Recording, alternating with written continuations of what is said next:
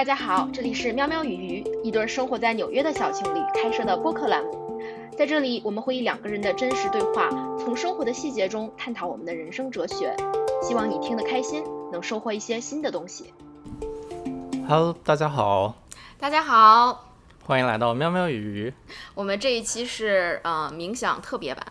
因为这一期我们聊的是我们刚刚经历过的一个十天的 Vipassana 封闭式冥想的呃一场非常神奇的体验。对，今天早上刚刚结束早上四点起的，啊，现在我们是下午六点。对，嗯，我们每天的呃这个流程就是早上四点会响闹钟，然后理论上应该是四点到六点冥想，然后六点四点半到六点半，对，然后六点半吃早饭，呃七点十五大概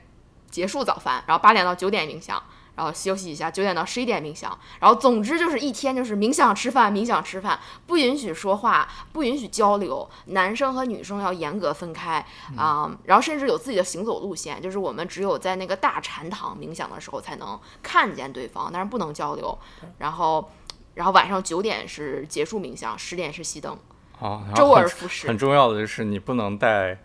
不能有手机，不能带书，然后不能写东西，就不能有任何啊、除了冥想之外任何其他事情做。我就我们今天回来聊，才发现这十天比监狱还苦啊！监狱你起码能聊天儿，你能放风，你也可以有一些精神娱乐生活。嗯，我们就完全在一个封闭的空间里，就是跟自己，就是跟自己相处。所以这十天的时间，我我我们是把自己从里到外的啊、研究了个明白，然后跟自己的恐惧、自己的痛苦、自己啊、扎根在心里面的执念，一遍又一遍的去对抗、去斗争，然后最后去和解。对，是一个非常曲折的故事。我觉得我应该，我先说我的故事吧。我的故事就当抛砖引玉了，因为你有一个比较宏大的框架，而我没有。我的故事，呃，刚开始第一天的时候，我是冥想时间最久的。第一天我冥想了八个小时，我早上四点半就起来了，真的去冥想。然后，不过第一天冥想的质量很差，我当时想法就是，我一定要，呃，打鸡血，把第一天熬下来。然后我之前的背景是我去年一年一共冥想加起来也可能不到四十个小时这样，然后十个小时吧，还四十个小时那还是有的。我给你看我写的 note，啊！好好好，然后但是就是相当于冥想中非常非常弱的嗯呃幼儿园级的选手，然后就是刚开始。呃，对我来说最大的挑战来自于两方面，一方面是身体，就是他每天有三个小时集体冥想的强制性集体冥想的时间，然后每次都是一个小时，就是这一个小时你是一定要坐在那里冥想的，然后其他的冥想时间其实是呃 optional 的，就是你自己可以可以去选择去冥想，是这样。他说你，他就是说你要去冥想，他没有说你不可以冥想，只是你可以在别的地方，你可以在宿舍，你可以在你的小小官房，嗯，都都你在大官但房，但你也没有其他事情做。其实对那个时候大部分时间我也是冥想了，然后第一天我是最拼的，拼了八个小时。第一天他就是他是循序渐进的，每天冥想的内容不一样。第一天冥想的时候，因为很多人会问我，很多人有疑惑，是冥想到底要看哪儿？你记不记得之前我们接触到的很多冥想的教程会说，就什么关关肚皮啊，什么关胸口啊，关呼吸啊，然后一直不知道什么是关呼吸。然后他的第一天就是一个非常非常枯燥的训练，就是去观察你的鼻子和嘴唇上方的这个三角区域，观察你的啊、吸气、呼气以及鼻孔这个地方，就是有空气流进去，空气出来，所有的注意力都放在这儿。然后没有什么数数字或者是查数，然后不能脑子里想象任何事情，也不能想象发出任何声音，就是非常安静的坐在那儿去观察这个三角区域。然后他练的是你的那个定力，就是你意识的集中集中程度。我觉得这个就就很很有挑战性。我第一天真的就是就是看一会儿，我的思维就不知道跑哪儿了，然后我会就是经常开始做白日梦，就是关关着关着，我就脑子里会有奇怪的东西进来，然后开始打瞌睡，就没有办法定住，我的意识就像一个天上的云彩一样、飘来飘去。对我第一天也差不多同样的情况，因为按照之前冥想的经验的话，你每次观呼吸的时候，你会不自觉的会数数，或者说呃会有一些想象，有一些概念。但是 Vipassana 它的核心就是你要只关注让呼吸最普通的以它的方式进行呼吸，然后你不要有任何的想法，不要有任何的数字的概念，这个对后面啊你在进行内观其实非常非常的重要。但在第一天，我觉得对于新生来说是很难做到的。而他也不告诉你为什么，后面我们会讲到为什么，这个是非常非常有道理，而且它是很重要的基本功。那他一开始也没有，而且第一天也没有课嘛，也没有那个 discourse，就是有啊，不是第一第一天晚上没有，然后第二天，你其实你 technically 说的是第二天，就第一个整天，啊，然后你你你白天是没有没有课的，就是你他也没有跟你说为什么，也没有说你你为什么要关，然后你关它是为了啥，这玩意儿怎么就能够缓解痛苦？为什么冥想有用？就是你就很就很你就很很憋屈，就是你一进去，然后也不能跟人说话，然后吃吃也吃素，然后四点起你就在那儿坐着看你的鼻孔，我感觉前前一天我是在巨大的，我也跟你一样，我是在巨大的孤独和恐惧中度过。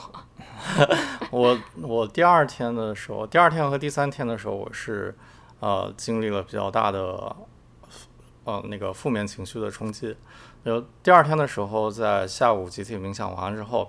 然后我就无意中瞥到你，你哭了，嗯，然后我不知道发生什么事情，然后我也不能跟你说话。那是我在这个冥想过程中第一次有这种比较焦虑啊、比较焦急的这种负面情绪出现。然后我就非常着急，不知道发生什么事儿。然后啊、那个持续了大概一个多小时，然后直到我五六点、五点多吃完饭，然后再看见你，看见你好像没事儿了，然后我这个负面情绪自己才走掉。这是我第一次有负面情绪的冲击我我们的观感好不一样啊！我我的一大的负面情绪就是你不理我，啊，因为我们俩才就是第一天，我们是第一天到，相当于，然后下午四点多到，呃，到了之后就是就是注册，然后登记住宿吃饭，然后这时候先是可以说话的，然后吃饭六点多之后才是完全就是不就是封闭式的，然后没有交流，然后我们在我们我们好像对第一天的定义不太一样。我嗯，就第零天，好吧，我说的是第零天，啊啊然后你是第一天，我们啊统一一下。啊第零天，然后我们在呃互相彼此隔绝之前还吵了一架，然后那个就让我觉得，哎呀，你要跟你分开这么久不能说话，然后又吵架，就是就让我很没有安全感。我我觉得这是跟我自己的呃内生的恐惧有关，就是我是是一个在情感上会很。会很依赖你的性格，因为我很害怕孤独，我害怕恐惧，我不敢自己一个人睡觉。我在那儿睡觉的时候，我每天晚上都开着厕所的灯，然后就会让人怕黑。我一想到我自己一个人睡，然后又没有人跟我说话，我就就觉得很寂寞，然后觉得很痛苦。然后所以第一天的时候，我一直在观察你，就是我看你会不会看我一眼啊，你会不会跟我打个招呼啊？就我们我们不应该看，我们不应该互相看，我们不应该有眼神接触，不应该有任何的接触，对吧？他说是这么说，但是你看我们这层关系，那互相问候一下那，我要严格遵守他的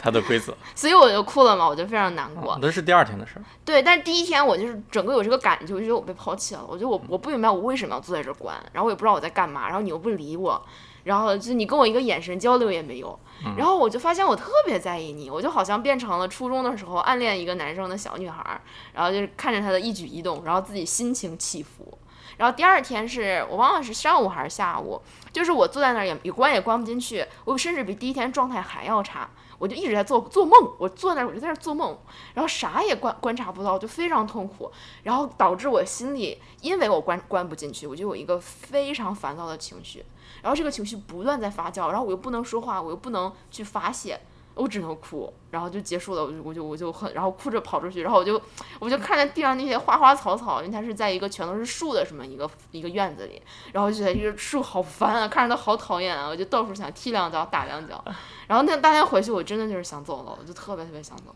对啊，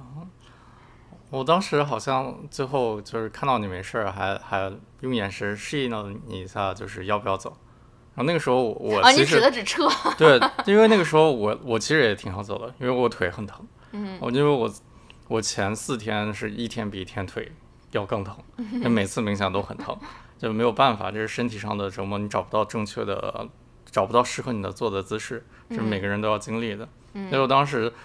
其实有一部分就是小庆幸，就是如果你说要走了，然后我们就一起走了，我们就结束这个痛苦了。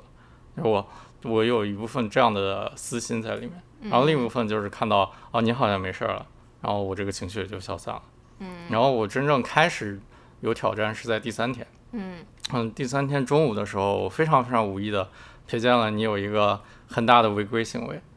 然后你这个行为当时就给我带来了巨大的冲击。我在玩手机，对 你不是不让玩手机吗？为什么你在玩手机？对，就是想我们不是一起来搞这个事情的吗？然后我我这现在身体已经疼的不行了，然后你还你还能去偷偷玩手机，然后第三天的时候，这个情绪我是中午差不多中午你是中午在玩手机，然后被我看到的，然后这个情绪从中午然后带到下午两点半到三点的集体冥想，集体冥想完了之后，啊、我自己冥想一直一直到那个吃下午茶的时候，啊，就是晚哦，我们晚上五点没有饭，就是只有我们晚上没有晚饭，只有五点的时候有水果和茶。对然后到下午茶的时候就到达了一个顶峰，就是我觉得我当时，呃，冥想带来的那个挫败感，身身体带来的这个痛感，特特别是大腿外侧，然后再加上就是你对我来说就是有一个背叛这么一个感觉在，然后这三个感觉加在一起，就让我在吃下午茶的时候，这个负面情绪达到了一个峰值，就是峰值到我在咬苹果的时候。你想想你在咬我的头吗？没有，我咬苹果的时候我哭了，哦，对我开始流泪了，就是这个负面的东西在我胸口就堵得特别难受，因为它发酵了很多个小时，它从十二点一直到五点了，嗯，然后我，然后我当时就就必须得找找到一个解决方法，然后我就开始出去，就是在外面那个散步，嗯，然后这个时候就非常神奇，我身体给我开发了一个小程序。这个小程序就是我用英文说出，呃，我当下的感受，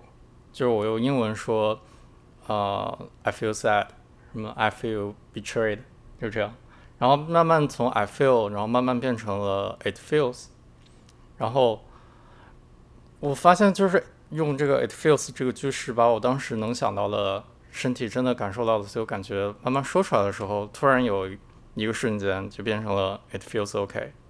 然后 it feels confident，然后我就发现这个情绪被排解掉了。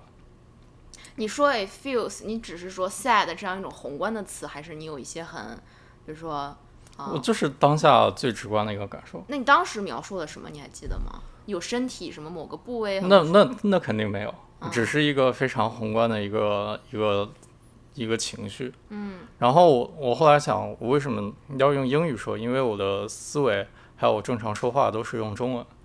然后用英文加上那个第三人称的这种句式，在当时给我感就是一个非常非常抽离的感觉。观察者对客观的那种感觉。对，他就像一个另一个人在在描述我自己当时在做的这么一件事情，我当时在感受，然后发现这个感受是在不断变化的，有变强的时候，然后也有变弱的时候，然后最后变弱的时候，慢慢的、慢慢的变成中性，变成中性之后，然后又开始变成非常正面，比如觉得你特别的弱，比如说我觉得我特别的强，嗯，然后我觉得我比你厉害，就这样子。这也是执念比较对对，在当时，嗯在当时第三天前三天，我们一直只是在观呼吸嘛，然后我只是发排产生这个小情绪，就小程序，就是为了让我排解出我的负面情绪。嗯，因为，嗯，就是这个这个内观的苦，我觉得身体上是一方面，第二，你一天二十四小时要跟自己独处，你不能做其他任何的事情，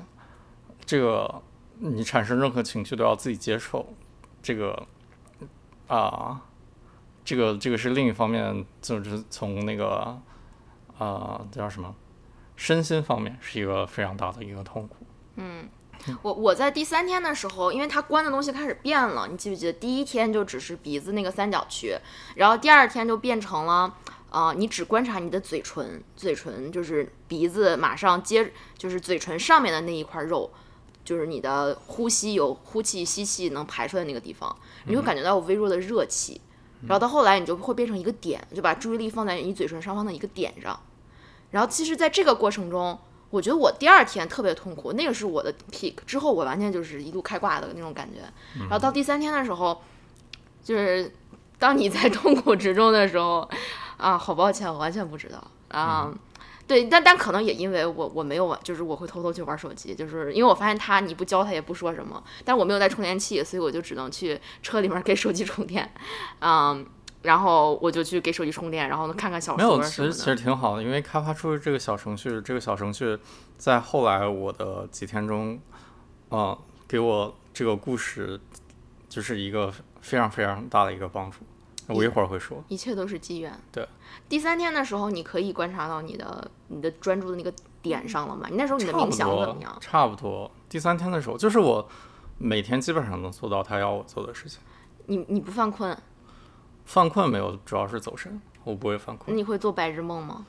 你走神的时候，你就做白日梦了呀。哦，但你走神的频率有有多少？前三天的时候，前三天的时候，我觉得，嗯，一半儿一半儿，或者比一半儿更多。嗯，但是你是实打实的，你就第一天就做了，他所有的时间要冥想，你都在冥想，就八个小时。第二天呢，第二天就变成五个多小时。就是只要早上没起来，对，然后早上起不来，你就只能等五个多小时。五个小时。第二、第三天也是五个多小时。今天可能六个小时。我早上，嗯我就是早上有时候会五点半起来，嗯，就是勉强一个小时这样。但你会觉得这三天你的能力在进步吗？你觉得前三天到底是练的是什么呢？我觉得练的就是定就是定，啊，练的就是你，你需要让你脑子里把一些杂念的东西清空，嗯，然后可以让你脑子更专注在一个比较小的这么一个区域里面。是一个专注力的那种感觉。对，就练的是纯粹的专注力，还有就是你你要适应这里的环境，这三天你的身体要适应这里的环境，你的大脑也要适应适应这里的环境，每天没有那么多新的刺激给你。嗯，对专注，我会觉得它就是啊，我们大概先介绍一下，有这个葛印卡，会是我们经常提到的一个人，然后他是印度啊、呃传播这个 vipassana 冥想这这一这一整套体系的一个呃非常厉害的前辈。然后他现在已经过世了，一九二二几年生的。然后他，然后我们每天晚上会有一个小时是听葛印卡的开示，开市就是葛印卡老师的一个录像，然后就会是他一九一年做的这个项目，然后十天，每天他会讲我们为什么要做这个，然后人生的痛苦是怎么解决的，冥想的意义，人生的意义的很多这些，那个开始还是挺厉害的，而且网上就是有，其实大家可以去听。对，因为葛印卡一前两天就他会，他他因为他有的时候会给一些那个，因为冥想也不是光做着冥想嘛，他会有那个呃技法指导。我觉得他好像从第第四天之后才开始深入背后的东西，前几天就是纯粹的技法，就是就是关，就是啊你就、你就，纯粹的讲讲这个技巧是什么，你怎么做到这个技巧。但是他会告诉你这个技巧是要让你的呃意志变得尖锐，要它就有点像，因为他说 sharpen，他用了 sharpen 这个词，这个词我就非常有共鸣。我因为就是有的时候，比如说我在工作的时候，或者我在专注做什么事情的时候，我觉得这就是一种 sharpen 的感觉。就本来是很散的在玩手机，然后哎要工作了，我就一下子会把我的注意力啪集中在前面。然后我就冥想的时候，我发现是一样的，就是你平时的专注跟你这个时候的专注是一个东西，就是你呼吸的时候有一种大脑在使劲儿的感觉，就是我要我要专注，我要专注，然后就有点像你前三天一开始你的这个意识是一种很一把很钝的刀，然后你会不断把它磨成一个很锐的刀，然后这个刀磨到了，你指哪儿就看哪儿，就是我指鼻子，他就他就看鼻子，他他当时还没有那么锐，他当时也只能指一些比较比较外面的这些东西。对对，不算，就是它面慢慢变锐的过程。对，然后当时我想，人家武侠小说里说是一手丹田，我是一手鼻孔，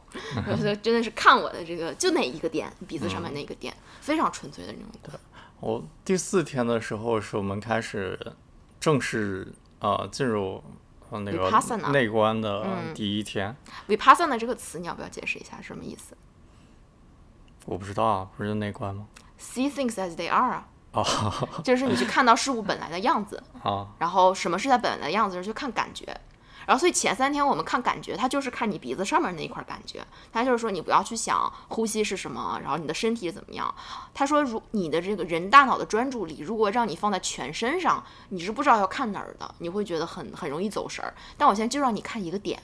你就把你所有的意识都放在这一个点上，然后你去观察那个点产生的感觉。他说，你鼻子下面每一次呼吸产生的感觉是最真实的东西。它是它是唯一真实的东西，你就去看那个感觉。而且我觉得非常有帮助的一点就是，我们现在去还是在疫情期间，第一人数很少，然后每个人都分很开。第二，你冥想的时候必须戴口罩，戴口罩这个东西就让你关呼吸其实变得容易了起来。对，因为好热，因为整个脸都是热的。如果不戴口罩，你强行关呼吸的话，这个呼吸在你嘴唇上方是很微弱的。嗯但是戴了口罩之后，这个这个强度明显不一样。嗯那你只要冷静下来，其实很很容易做到。嗯，对对。我我们人真的挺少的，一个班也呃男生六个，女生六个吧。十七个人，哦刚开始是十七个人，后来最后变走了一个十六个人。对对然后我们会集体冥想，就是在一个大禅堂，嗯，但是因为人也不多，所以也没有什么打扰。对，从头到尾大家都分得很开，嗯不管吃饭还是住宿，就是环境是这个冥想中心的环境比我预预想的要好，哦，住宿还是单人间，然后单人间还有洗手间，还有洗澡的地方。而且它洗澡的水也很好，然后还有各种设施都不错，对，嗯，很干净，挺意外的。吃的也其实也挺好的。嗯哦，我说回这个第四天第四天，第四天是我前期最想放弃的一天。嗯因为下午我们刚刚开始就是进入这个内关的时候，当时你再解释下做了啥叫进入内关？那天做了什么？为什么第四天跟前面不一样？哦，第四天就是你开始进行身体扫描了，嗯你开始进行呃，从你要观察全身的这种细小的、细微的这种感觉，从从头皮开始，然后一个部分一个部分，你比如说你头皮看完了，你看你的后脑勺，后脑勺看完了，看你的脸，看完脸再看胳膊，就大概是这么一个意思。你开始进入这么一个过程了，但他刚开始就是教授你这个呃技法的时候，当时就是强行让你冥想了，我记得一个半小时还是两个小时，就很嗯长的时间。然后那个冥想下来之后，我的腿特别特别的疼，嗯然后当时这个疼痛的感觉让我萌生了一种巨大的想放弃的感觉，我觉得太疼了，我觉得受不了了。嗯，然后你不会换姿势吗？你疼的受不了，你可以动呀，就是怎么换都没有用，那个时候，很疼。对，就是嗯。就是没有找对，就是我在在前四天的时候，我一直不知道怎么样是对的姿势，我尝试了各种各样的方式，嗯。但是我的大腿外侧就是疼到我受不了，就是嗯。疼一个小时做到最后的时候，中间我还会休息，我还会把腿伸开这样的，嗯。但到最后就是会到一个我身体能承受的极限之外的这么一个疼痛的感觉。嗯。然后第四天达到了一个峰值，因为那天做了一个半小时还是两个小时，嗯。然后，然后那天呃晚上的时候不是七点到呃六点到七点还有一个集体冥想嘛，嗯。然后在进行完那个集体冥想的时候，我身体的疼痛又又加了一层。但是你先说回到，就是那天是我们下午做那个全第一次做全身扫描，而且那次是一个有带领的冥想，是就是不像之前，它其实就是前五分钟会有一个 chanting，就是葛音卡会唱一些那种梵语吧，应该是梵语的歌谣，嗯，然后然后结束的会唱一段歌谣，那中间就是完全的安静，什么声音都没有。嗯，然后但是 vipassana 就是全身扫描的这个内观是一个多小时，是有有带领的，他就会说你什么意识移到头顶，移到肩膀，然后你嗯看看看这儿看这儿看这儿，那个你感觉怎么样？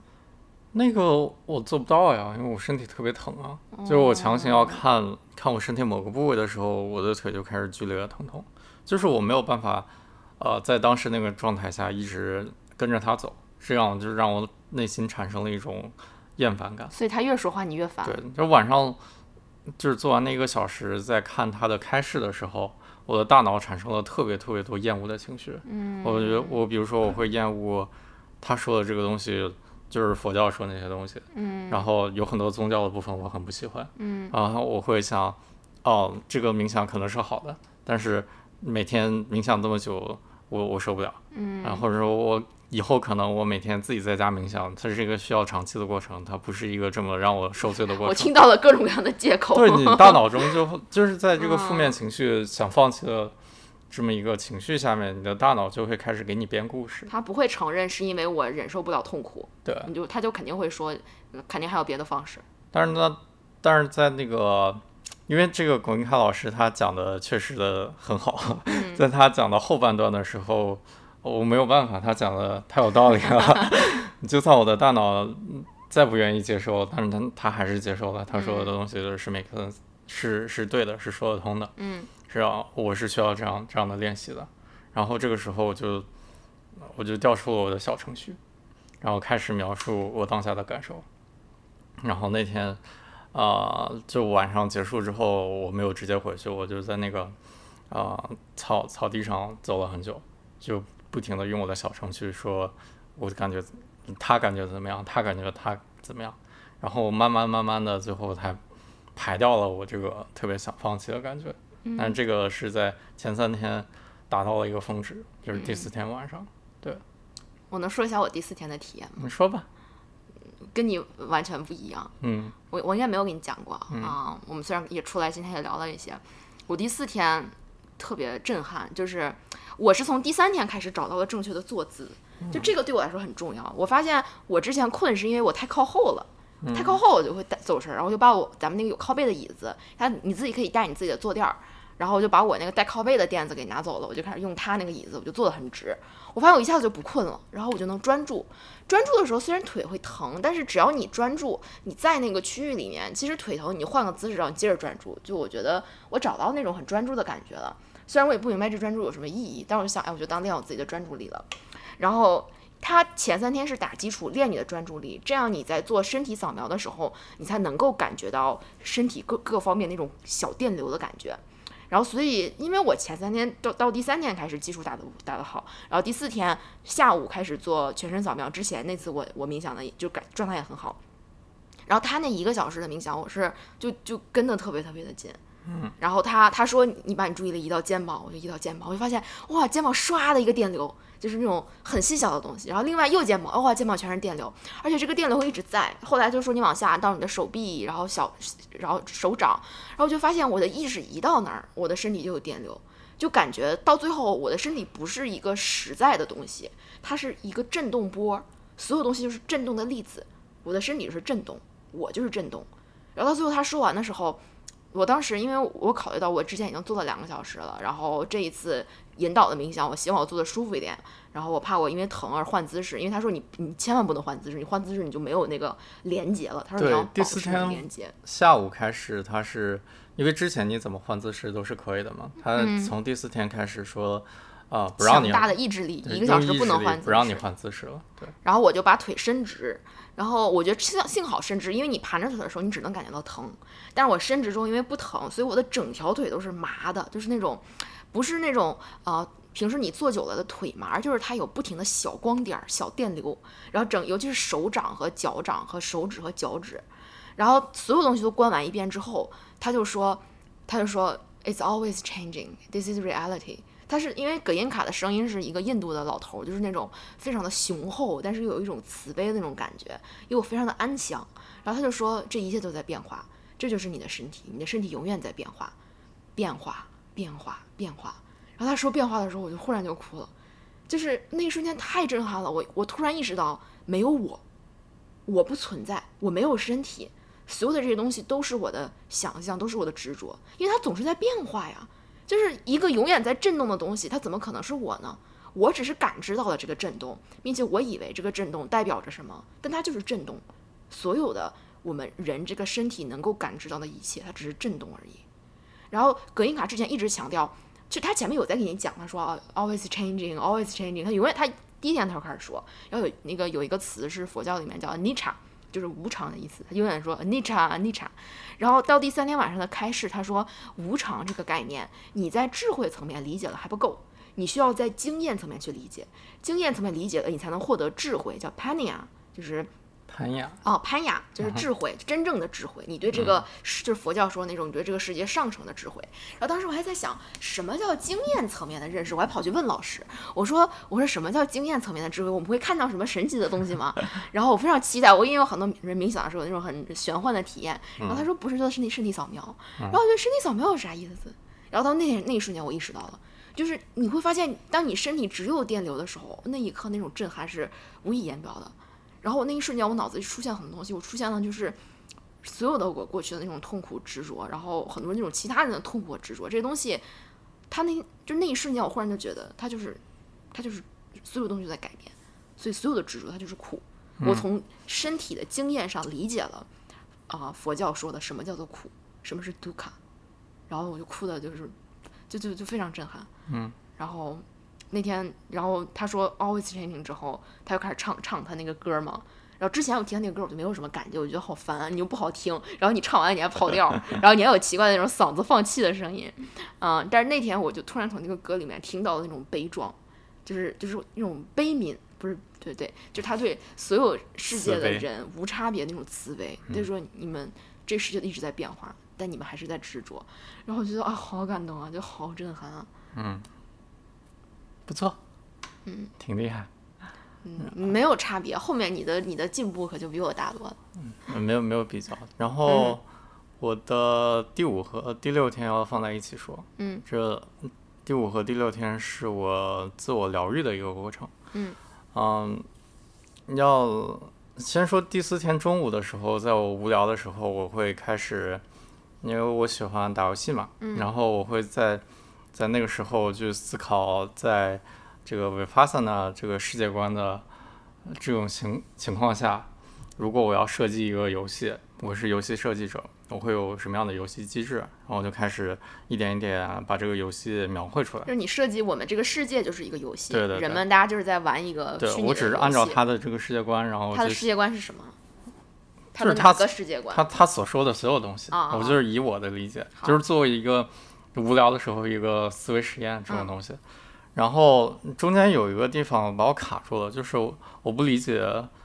因果和无常的关系。嗯，但是它它又是在呃我这个游戏里面有很重要的这么一个机制。嗯然后啊、这是一个引子。然后在那个第四天晚上，我不是特别痛苦嘛，然后嗯我找不到好的姿势嘛。然后第五天早上一醒来的时候，我就呃给自己打鸡血，我就告诉我说，呃呃，我就做到我尽量做的最好。然后比如说我会啊、早上起来提前做做瑜伽，做做拉伸，然后我会呃呃那个给自己身体说一会儿。你就算不能做一个小时，你就你就做到你最好就 OK 了。我对你能不能做一个小时没有什么期待，嗯，然后你都是拿英文说的，拿英文说就是有第三人称这种客。观的感觉，对对，然后就很神奇的是，在第五天早上，呃，第一次集体冥想的时候，嗯我的身体自己找到了一个姿势，嗯然后做到了一个小时，我身体没有特别特别的疼痛，没动过吗？没动过，就特别特别的神奇。嗯然后这个事情就就激发了我对无常，就是我一下就打通了，我知道什么是无常和因果。什么是无常和因果？这个我等会儿说。啊，然后，然后那天这因为能坐下来了，然后可以开始进行那个内观了，嗯。然后我就可以开始进行身体扫描了，嗯，可以开始呃看到身上的这些细微的感觉，然后按照他说的从头到脚这么捋一遍，然后这么捋一遍的时候，你就会呃被被带到潜意识的层面，因为你小时候或者说你曾经有了很多记忆。它储存的方式，在被唤醒的方式，其实就是通过这些细微的这这种感觉。然后在第五天中午的时候，我会莫名其妙的，就是中午有个午睡时间，我在那个午睡时间，就是一天，往往是我一天最无聊的时候。然后那个时候，我就会开始回忆起很多呃小时候出去玩的事儿，你比如说小时候抓虫子啊，嗯。啊、小时候跟同学玩卡牌啊，嗯，然后一些，但是大部分都是就是小学的事儿，啊、啊，我也不知道是为什么。然后啊、在第六天中午的时候，呃，在我就是已经冥想很多，就是在身体扫描很多遍的时候，第六天中午的时候，我就做了一个清醒梦，然后我梦见自己进入了一个呃七岁小孩的身体，嗯你自己吗？可能是，可能不是，嗯但是就是进入了这么一个小孩的身体，以这个小孩的视角在经历一些事情。嗯，然后我看见这个小孩就是，呃，有巨大的恐惧，嗯活在一个特别大的恐惧。然后呢，我就不知道恐惧是什么，然后这个梦就继续开始给我演。然后这个恐惧主要来自学校和家庭。学校又是两个部分，一个是老师的部分，一个是同学的部分。老师的部分就是他发现他刚上学就被指派成了一个班干部，那不是你吗？我记得你给我讲过。然后，嗯但我当时在做梦，嗯然后他当当这个班干部就是啊、要要要干嘛？就是跟班长差不多吧。嗯然后主主要职责，就我看到的主要职责就是一个是那个校队，嗯就是当体育委员你需要那个喊口号弄队形，嗯然后另一个就是每周一会去学校什么教导处开一个会，嗯。然后这个会上有一个老师会给你每个班指派一些任务，嗯，然后他需要把这些东西记下来，回去给汇报他的老师。然后下下来我看到场景就是他在那个会上啊、有很多东西记不住，然后字儿不会写，写拼音 就是写拼音，但是写完拼音的时候，那个老师已经说下一条了。嗯就是可能一共有十件事儿，他只能写下来一两件事儿。当然，当然他又特别的害怕，然后不敢去问老师，然后不敢去求助。然后接下来就是他在那个办公室的场景里面，嗯就是要给自己的班主任汇报，然后他就特别的忐忑，还有就因为他十件事儿他只能汇报两三件事儿，他就是害怕自己有什么重要的事情没有汇报，但是他也不敢给老师说。然后接下来还有一些场景，比如说他站在那个办公室的门口，啊，不敢喊报告，因为你要喊报告才能进那个办公室嘛。嗯然后呢，这就特别的就犹豫，就在那儿徘徊。嗯然后还有就是，啊、他被老师骂，就是有事情没有传达到，然后老师会说，会指着旁边那个班主任说，他们班什么时候知道这个事情？为什么我们班几周之后才知道？嗯，就这样的事情。好惨啊！然后，然后我又看到了，就是另一方面，呃这个小男孩他他在同学眼里面是一个是一个叛徒，因为老师会让他做一些，比如说在学校门口去抓，呃，谁买东西，然后上课谁说话这种事情需要报告给老师，然后同学看到就是一个老师的走狗这样的东西，这样的角色。然后这个小男孩儿他体育特别差，体质特别差。他虽然长得比较高，但是他身体特别差。嗯然后差到什么地步？差到可能三年级了，一分钟只能做一个仰卧起坐。然后呃三四年级，可能一直到五年级，立定跳远跳不过一米，但是他偏偏又是体育委员。嗯然后他他要校对，他要校对的时候，他不会说方言，他只会说普通话。然后呢，同学就会嘲笑他，然后他名字又比较女性化，嗯然后同学就会嘲笑他是娘娘腔，然后他走路还是内八字，嗯对所以在同学眼里，他就是一个这么又是老实走狗，又是娘娘腔的人。然后他他也特别想处理好他和老师和同学之间的关系，但后来发现，就不管他怎么努力，就找不到这个平衡。然后，然后他就因为找不到这个平衡，就变得更加的害怕。那他本来就比较比较内向，比较不爱说话，然后，然后看到这个小男孩儿，他在学校里面特别害怕周一，因为周一要开这个会，嗯特别害怕周二和周四，因为周二和周四有体育课。嗯，他每次到体育课的时候，都会觉得自己比别人要弱很多。然后他一到三年级的时候，就是成绩也比较一般，就在学校没有什么让他可以啊、呃抬得起头的地方。那老师有各种给他施加压力，就是、就是把班里所有的大事小事都会压到他身上。然后他他有这个压力，他就觉得特别的恐惧，嗯。然后恐惧的时候，他就会不敢动，嗯，然后不敢动这个事情又让他变得更加的像小女孩，然后同学包括老师也会在学校里面说，他就跟个小女孩一样，嗯。嗯，然后另一方面，这个小孩儿他的恐惧，那个是 来自于家庭方面，嗯，就是因为一些历史遗留问题，他啊、一到三年级的时候是在那个爷爷奶奶家生活的。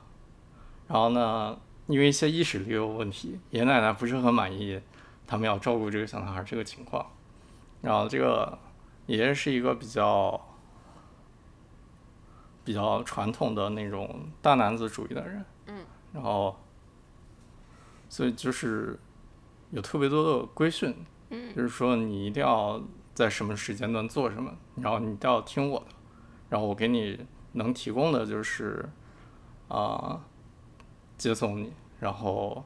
给你做饭，然后让你把作业写完。然后这个小孩儿一周只能见父母一次，但是父母他们有自己的问题，嗯他们也不会有有时间去啊，他们有更多的时间在吵架，然后也没有时间管这个小孩儿。然后这个小孩儿在学校里面，嗯就在在学校里面，一周有三天不敢去上课。嗯。但是他他这种东西，然后他自己认知上有偏差，他也不知道自己为什么能力这么弱，然后老师还有还会委派这么多东西给他，然后他也不知道自己是小男孩儿还是小女孩儿，小男孩儿应该怎么样，或者小女孩儿应该怎么样。嗯。然后这种东西他在家里面也没有办法排解，因为爷爷奶奶不会关心他在学校的生活是什么样的，他们只需要保证他能吃饭、睡觉、听话就行。然后这个小孩儿他慢慢就变成，那我就听话吧，嗯我只要听老师话，在家也乖乖听话，然后没有什么我想要的东西，是不是情况就会变好？嗯但是并没有。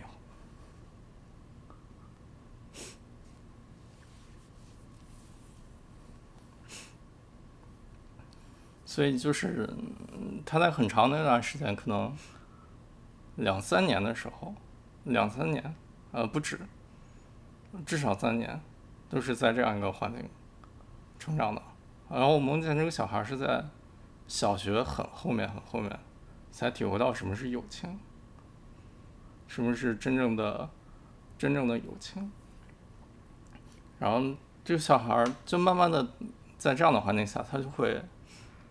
会失去勇气，就是害怕害怕出错，然后害怕会辜负别人的期望。然后，然后我看到一个场景，就是有一次他们班主任在上课，然后上课，呃，班主任写错了一个字。然后这个小男孩就鼓起特别大的勇气，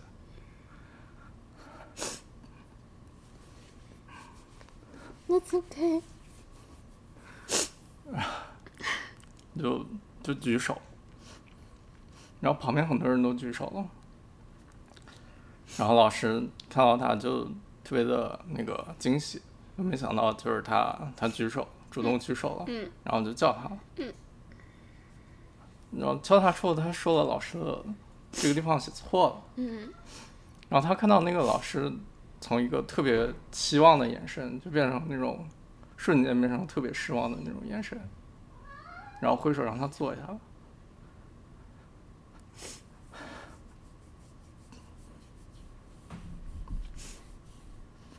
然后就看到，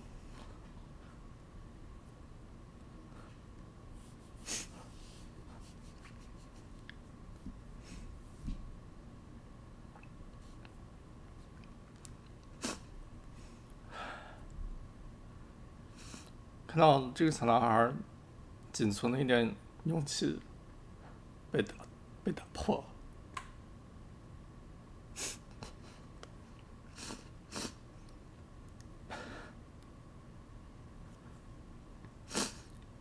然后他没有办法，然后我在他啊，我在这个小男孩视角里面，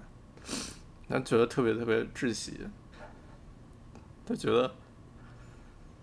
白天上学很窒息，晚上回家也很窒息，他吓得不敢动，然后这个时候他就开始幻想，是不是未来就好？嗯，是不是我长大一点就好。我现在一年级，我是不是二年级就好？是不是二年级的时候，你就不再是班长了？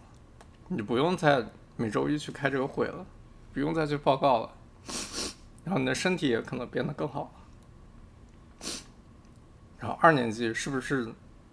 家长就少管你一点？嗯，你可以有更多自己想做的事情了。然后到了二年级之后，我开始想，是不是三年级就变得更好？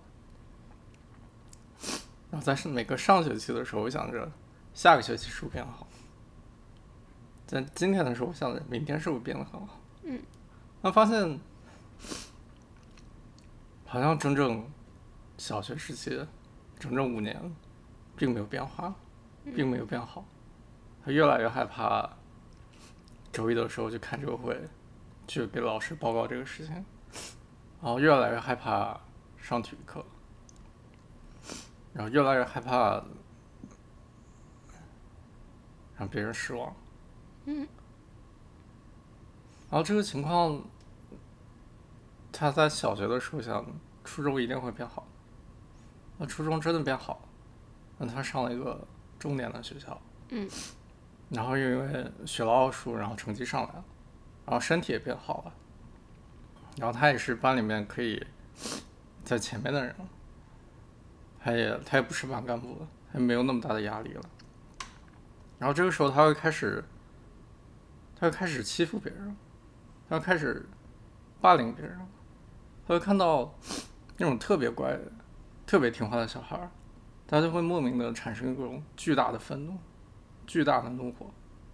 或者是那种特别不听话，嗯，特别不听他说什么，特别不按照他意愿来的人，又比较弱小的人，他会产生出一种非常非常暴力的情绪，嗯，他自己也不知道为什么，嗯，但他就没有办法控制。然后随着他再长大一点，他发现他开始失忆了，他上。初中的时候已经忘了小学发生的事，然后上高中的时候，初中的事儿也记不太住了，然后甚至到后来，高中的事儿也记不太住了。他以为每个人都是这样，就是随着年龄的增长，过去的事情肯定都是只是零星的记得。然后他开始，他从小的时候就开始，在一些可以让他不接受现实。逃离现实的活动中感到沉迷，比如说玩游戏、听歌，比如说打游戏。嗯。但是他打游戏又是只是打，就是他可以一个游戏玩很多年，然后同样的场景出现很多遍，但是他只是在打那个游戏。然后后来，后来他发现他开始莫名喜欢心理学的东西，喜欢看一些。团体治疗，甚至催眠的东西，他以为他就是天生想要帮助别人，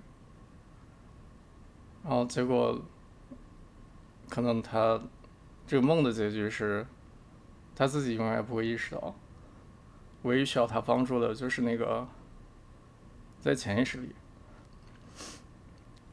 一直活在恐惧里面的那个小男孩而已。嗯。然后就把这个梦做完，做完之后，我到底没有特别大的感觉，我就是观察。嗯。对啊，我就是是 OK，我做了一个梦。嗯。他跟我现在也没有什么关系。然后在我当时就是啊好 OK，我做了这样一个梦，然后我观察到他了。嗯，That's it。但是他没有想到，就是我没有想到是，那是在第六天中午的时候，嗯，然后晚上最后一次冥想，嗯，七点到呃六点到七点，就是因为接触了这个潜意识层面的东西，然后有些有个膜被打开了，然后一大堆乱七八糟记忆就开始涌出来了，然后突然就我就记起来很多我跟我爸的互动的事情，嗯。就有好的、坏的，特别好的、特别差的，但是就是最让我崩溃的就是有一些特别特别日常的，嗯，因为那个我爸他，啊，二零一八年意外去世了，嗯，那他去世之后，我其实一直都没有一个特别大的情绪上的波动。那天那天你都没有哭，那天那天在冥想的时候，在这些记忆被打开的时候，在我想起来一些特别特别日常，比如说就一起吃个饭、看个电视什么的这些事情的时候，然后我开始全身发抖，我开始有特别强大的想呕吐的感觉。嗯就呕吐的感觉就是，任何情绪到极端都是呕吐。对吧嗯你的开心到极端就是你咳嗽干呕，你恐惧到极端，你悲伤到极端就是呕吐。我当时就是巨大的全身上下的这个 sensation，然后给我一个特别强烈想要呕吐的感觉，我开始发抖。嗯然后，然后还是因为我这个身体的之前开发这个小程序，我又开始描述我当时什么东西，就是太多我没有办法描述，没有没有办法名状的情绪出来，嗯。因为我我太久太久没有接受过这么多这么强烈的情绪了，然后这么突然出来，我这个就是我描述不出来，我压根儿描述不出来，我不知道发生什么事情，但我就是尽量描述，尽量描述，然后让自己平静下来。嗯。然后最后，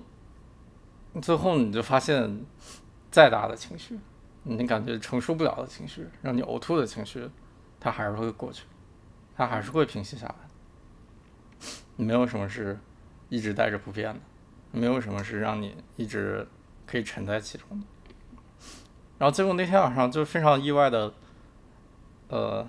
就你跑过来，嗯你因为恐惧，然后跑到跑到我房间里来了，啊！我实在害怕的睡不着觉。但是其实你，就是你那天来，其实给我特别大的安慰，嗯，让我觉得安心了很多真的吗？啊。否则，我觉得我那天晚上我应该肯定是睡不着。嗯，嗯，但你来了之后，我就睡着了。虽然我也没有跟你说话，对我们俩没有，我们俩 我我啊，我那那天我的故事，要不我讲一下，我讲一下我我的我的恐惧啊，我们稍微缓解一下。我我的恐惧没有这么的久远，我一直就知道我的恐惧是什么。嗯，就我我你给我的感觉是你你都不知道你的恐惧是这个，你都不知道你是因为啊、你都不知道你是害怕满足没有办法满足别人的期待，害怕别人一次次给你失望的感觉，所以不敢承担责任，不敢有勇气去做一些事情。然后甚至因为这些而不而不敢去有有有感觉有感情，嗯。也不是不敢嘛，就是就是这就是我自己，呃，我也没觉得那个小男孩是我，但是我觉得这就 这就是一个机体的呃自我保护机制，在你很小的时候出现一个嗯你接受不了，你当时的心智上接受不了的东西，它就开始嗯。让你选择性遗忘。嗯，对，就有点像把自己封闭起来对。的感觉。对，那遗忘的时候，你很多的感情也会被遗忘。我本来对感情也不是特别的敏感。你小时候什么样，可能你不记得了，但是我认识你的时候，我我觉得你挺吸引我的点，就是因为你是一个看起来没有什么感情的人，嗯就那种有点禁欲系少年的感觉，就是你什么都是淡淡的，嗯，怎么样你都没有特别强烈的反应。但是也正是因为这样，我就是一个对什么东西都有大大起大落的那种大爱大恨的感觉，有非常非常强的情绪，然后就碰到你就感觉像火遇到了水，就感觉被你浇灭了。对，但我我我一直就知道我的恐惧是什么，我怕黑，我怕鬼，我 literally 怕鬼，我就很怕未知的东西，我怕，我特别害怕我洗澡的时候，然后一拉浴帘儿看到一个不一样的东西，我永远是晚上躺在那儿想象，就是我睡觉的时候，我自己一个人在那边睡，我是不敢面对着墙的，因为我后我不知道我后面是什么，就是我对未来有一种恐惧，然后这是我对未知有非常非常强烈的恐惧，所以我我我的啊、生理上的反应就是我特别喜欢计划。我是一个计划狂魔，我永远要把未来都规划好，我永远在想着未来，想着我明天要怎么样。我是个很焦虑的人，嗯，所以当我一个人在这地方睡觉的时候，我就特别特别特别的恐惧。我每天晚上都开着灯，然后那天晚上我为什么那么崩溃？就是我每天晚上冥想完了之后，我的脑子有很多很多的电流，这个电流让我躺在那儿，它根本就不是一个睡觉的状态，它好像在一个接收信息的状态，然后脑子里会有很多东西走来走去。然后我好不容易在床上折腾两个小时，可能十二点的时候终于睡着了。然后凌晨两点的时候，我忽然惊醒，然后这个时候窗外传来一声非常凄厉的乌鸦叫，那种 啊，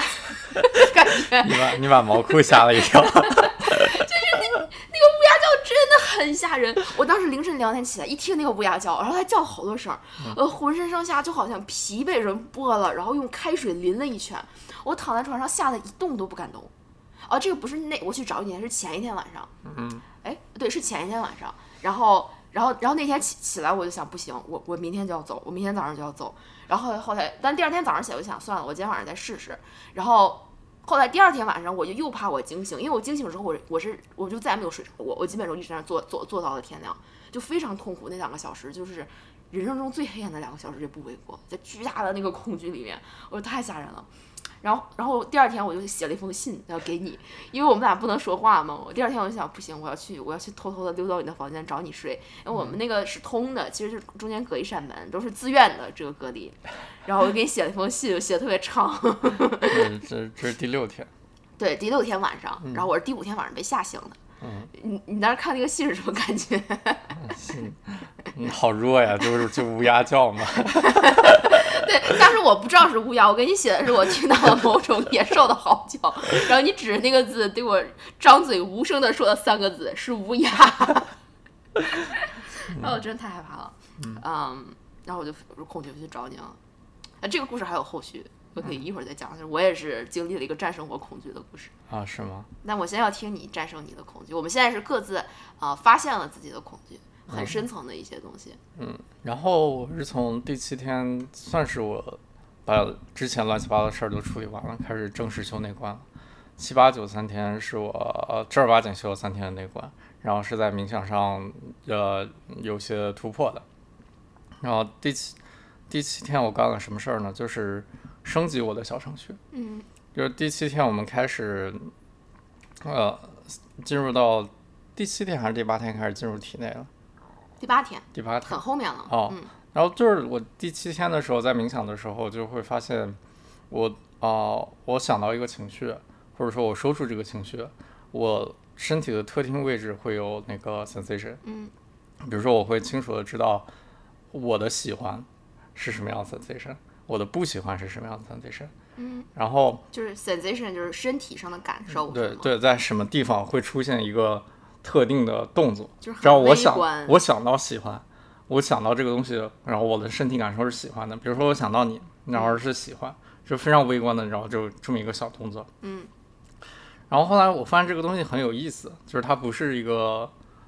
不是一个无常的事情，就是有很多我理解的情绪，它是可以在我身体上被固定的体现出来的。嗯。比如说我知道我的后悔固定在这儿。我的同情心固定在这儿。你你描述一下，你的后悔在你的后脖子。哦，后悔在后脖子下方两个。我的同情心在我的脖子上方。嗯。然后我的我的恐惧在我的额头。嗯。然后我我的沮丧在我的脸的侧面。嗯。然后我那天在做什么事儿呢？就是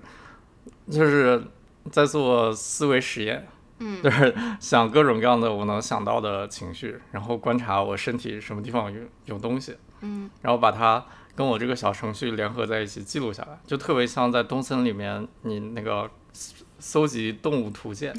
我我当时就是搜集情绪图鉴。对，就是就像在森林里面，我看见哦，这是长颈鹿。嗯。然后我把长颈鹿记录下来，长颈鹿原来是长这个样子。嗯。然后这是这是大象，我把大象记录下来。然后这就比较好的一点就是在冥想中，我有时候会出现一些呃，当时还会出现一些比较创伤性的回忆。而出现创伤创伤性的回忆时候，就会出现一些比较比较珍奇的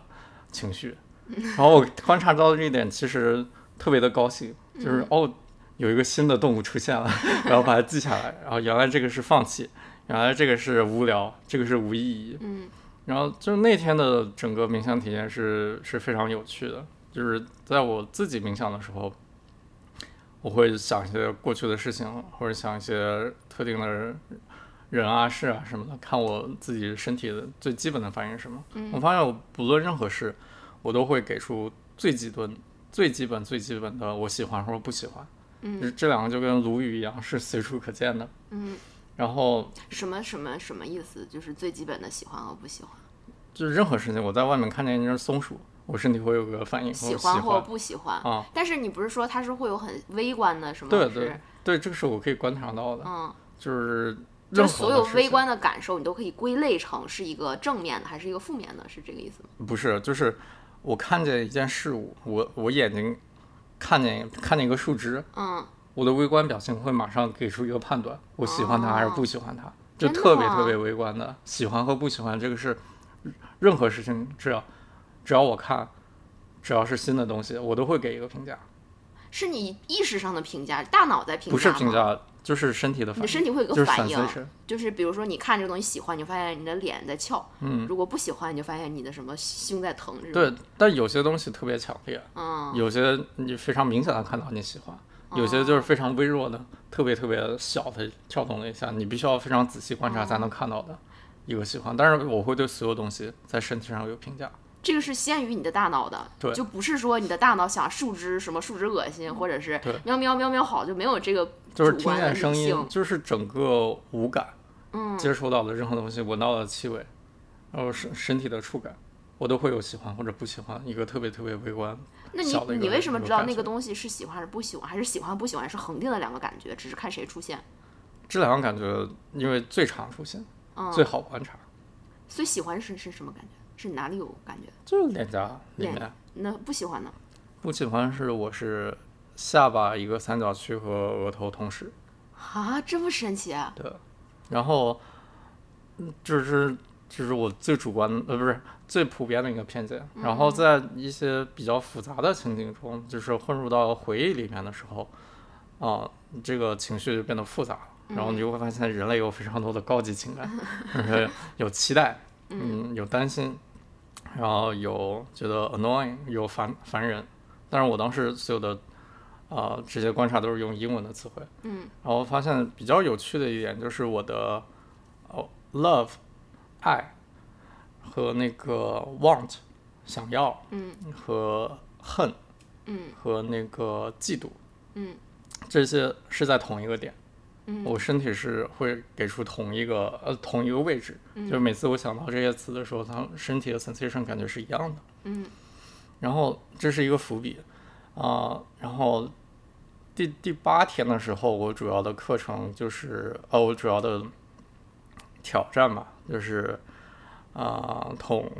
那个平等心，然后说白一点就是要接受你的疼痛。嗯。然后第八天下午的时候，下午两点到三点的时候，嗯然后我赶上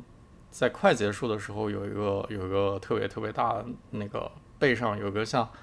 一个刺要刺穿的那种感觉的那个疼痛。嗯我当时腿已经没有任何的问题了，就是主要是背上开始出现一些疼痛，然后呃我就不知道该怎么办。嗯然后就很神奇的时候，我在是在这个时候，我就说，那我就观察你吧，嗯我要想你跟其他人都一样，我要给你那个平等的爱，无条件的爱。嗯就是我也不知道为什么我会有这样的想法，但是我想到这个时候，我突然感觉到了无条件的爱。你知道什么是无条件的爱吗？什么是无条件的爱？无条件的爱就是你内观的方法，从头到尾的一个 flow。嗯是我我我对我来说，就是从我的头顶一直到我的脚尖，所有的表面外界的皮肤的部分的一个电流嗯，它是流过去的还是同时出现呢？流过去的，就是从头从从头到我脚的一个扫描，就跟你内观要修行的方式是一样的，它是一瞬间的还是一直在呢？一瞬间就是一一遍，我想一遍无条件的爱，它就会扫一遍。然后那个时候我就发现，那这个内观的方法太 make sense 了。你每天就是在用无条件的爱去感受这个世界，你就是在这一定是一个通往无条件的爱的方法。然后这个东西在第九天有了更加的一个升华，就是第九天，呃，开始了真的进入内部的时候，我我会发现，就是他当他开始说，就是我们不只是扫描身体，而是要穿刺，是吗？对穿刺的时候就是从，左边穿过去，然后从右边穿进来，然后看看你身体里有什么反应。嗯是那次是吗？对，然后那次的时候，我就开始运行我的小程序，嗯，说后悔在哪，嗯然后喜欢在哪儿。我原来以为他们都是在，呃，大部分都是在表面的，除了除了在心的这个地方。然后后来发现他们都是在空间中有位置的，他们都是在身体里面有自己独特的三维坐标的，嗯就很神奇。然后当我在最后再说无条件的爱的时候，它却是从外面还是表面的这么一层波，所以是无条件的爱在包裹着所有的 sensation。这个波走过去之后，你还痛吗？你该痛痛，不影响痛，就是不影响痛那这个痛还让你觉得难受吗？就之前你的痛，你可能就是哎我疼，我要换地方之。前怎么样？哦哦，对，忘说了，就是在第八天晚上，我发现无条件的爱，我要我当我说我要给这个痛一个无条件的爱的时候，嗯我的身体在这一瞬间自己把背挺直了，嗯，然后把背挺直了之后，就是我整个背有一个跟那个穿刺那个点一样的巨大的 sensation，痛吗？就不痛了。不痛，就是因为只有一个点在那里的时候，它非常的特特别，非常的突出，它才痛。然后当我把整个背挺直之后，所有的肌肉开始紧绷，它就是一个非常完整的一大片，就是一个剧烈的、非常有力量的感觉。你感觉的不是痛了，你感觉的是力量。它们是一样的，对，就是平等的。然后我就那个时候我就是我的胸肌也开始紧绷起来，就是我感觉当我说要给它无条件的爱的时候，我的身体他自己知道怎么把它实现，嗯，就是所有的他的兄弟姐妹们都挺起来了，然后给他力量，然后就就就是这种感觉，嗯。就是一个身体非常自发的一个东西，嗯。然后我就感觉不到痛，然后就感觉非常有力量，直到就是在某一个瞬间，就是你肌肉一直紧绷着，它会酸的嘛，然后你就松下来了，松下来发现之后，发现那个痛没有了，嗯，那个突出那个东西没有了，他跟其他的兄弟姐妹们一起 就消失了，嗯就就还挺好玩的。嗯。你有观察到其他的你经常出现的那种负面的感觉吗？因为你你你一直说你就是你去冥想之前你就知道你有一个很大的挑战，就是你说遇到挫折容易放弃，嗯，你没有勇气，你很难坚持，你这个我我会在后面说。嗯嗯，啊、我想还有什么要说的啊？还有就是无条件的爱这个东西，在第九天给我一个更大、更深的感触，就是呃，每个人不是有那个小宽房吗？所谓的小宽房就是小官房，啊，小官房，你这个是小宽房吗？对，它很宽吗？它很窄呀、老师普通话不是很标准，小官房，小我一直以为是小宽房，它为什么会是小官房？我也不知道为什么小宽房。内关的关吗？小官房哈，那就小官房吧。然后我在那个小官房里面，就前两天七第七天和第八天，我都会去那个小官房里冥想，因为在小官房是一个纯黑的环境，嗯然后只有就没有光线，就是你闭着眼睛跟睁开眼睛是一样的。在第七天和第八天的时候，在这样的环境里面，非常容易让我那个呃注意力集中。嗯那那第九天开始进入身体的时候，这个注意力集中，嗯，就就给我带来了一些恐惧。嗯，就是刚开始，呃，我记得那个体验刚开始，我进入身体，就是身体里身体就就是电流嘛，就那种感觉。然后慢慢的，我把意识聚焦起来的时候，我发现我可以开始观测到骨头了。嗯，我可以数肋骨了，我可以看着骨头，那就是身体各个骨头跟着骨头走了。然后你的意识再细一点的时候，你发现你可以开始看各种脏器，看各种器官了，知道各种器官啊！发生什么东西。然后我看完器官之后，我就想再再小一点，我想看再小一点会出现什么。嗯当然，我说这些已经不是内观的方法，内观你不应该做这些事情。他也说让你看内部呀。但是它内部是让，就我当时是纯粹变成了一个好奇的心态了，我没有太在意身上有没有 sensation 出现。嗯我们都有都有一些超超超纲的行为。对，然后，然后超过器官就是，比如说进入到骨头里面，然后这个时候我发现我自己就进入了一个特别特别虚空的一个点，嗯我感觉我自己的意识很很小，离我的身体表面特别远，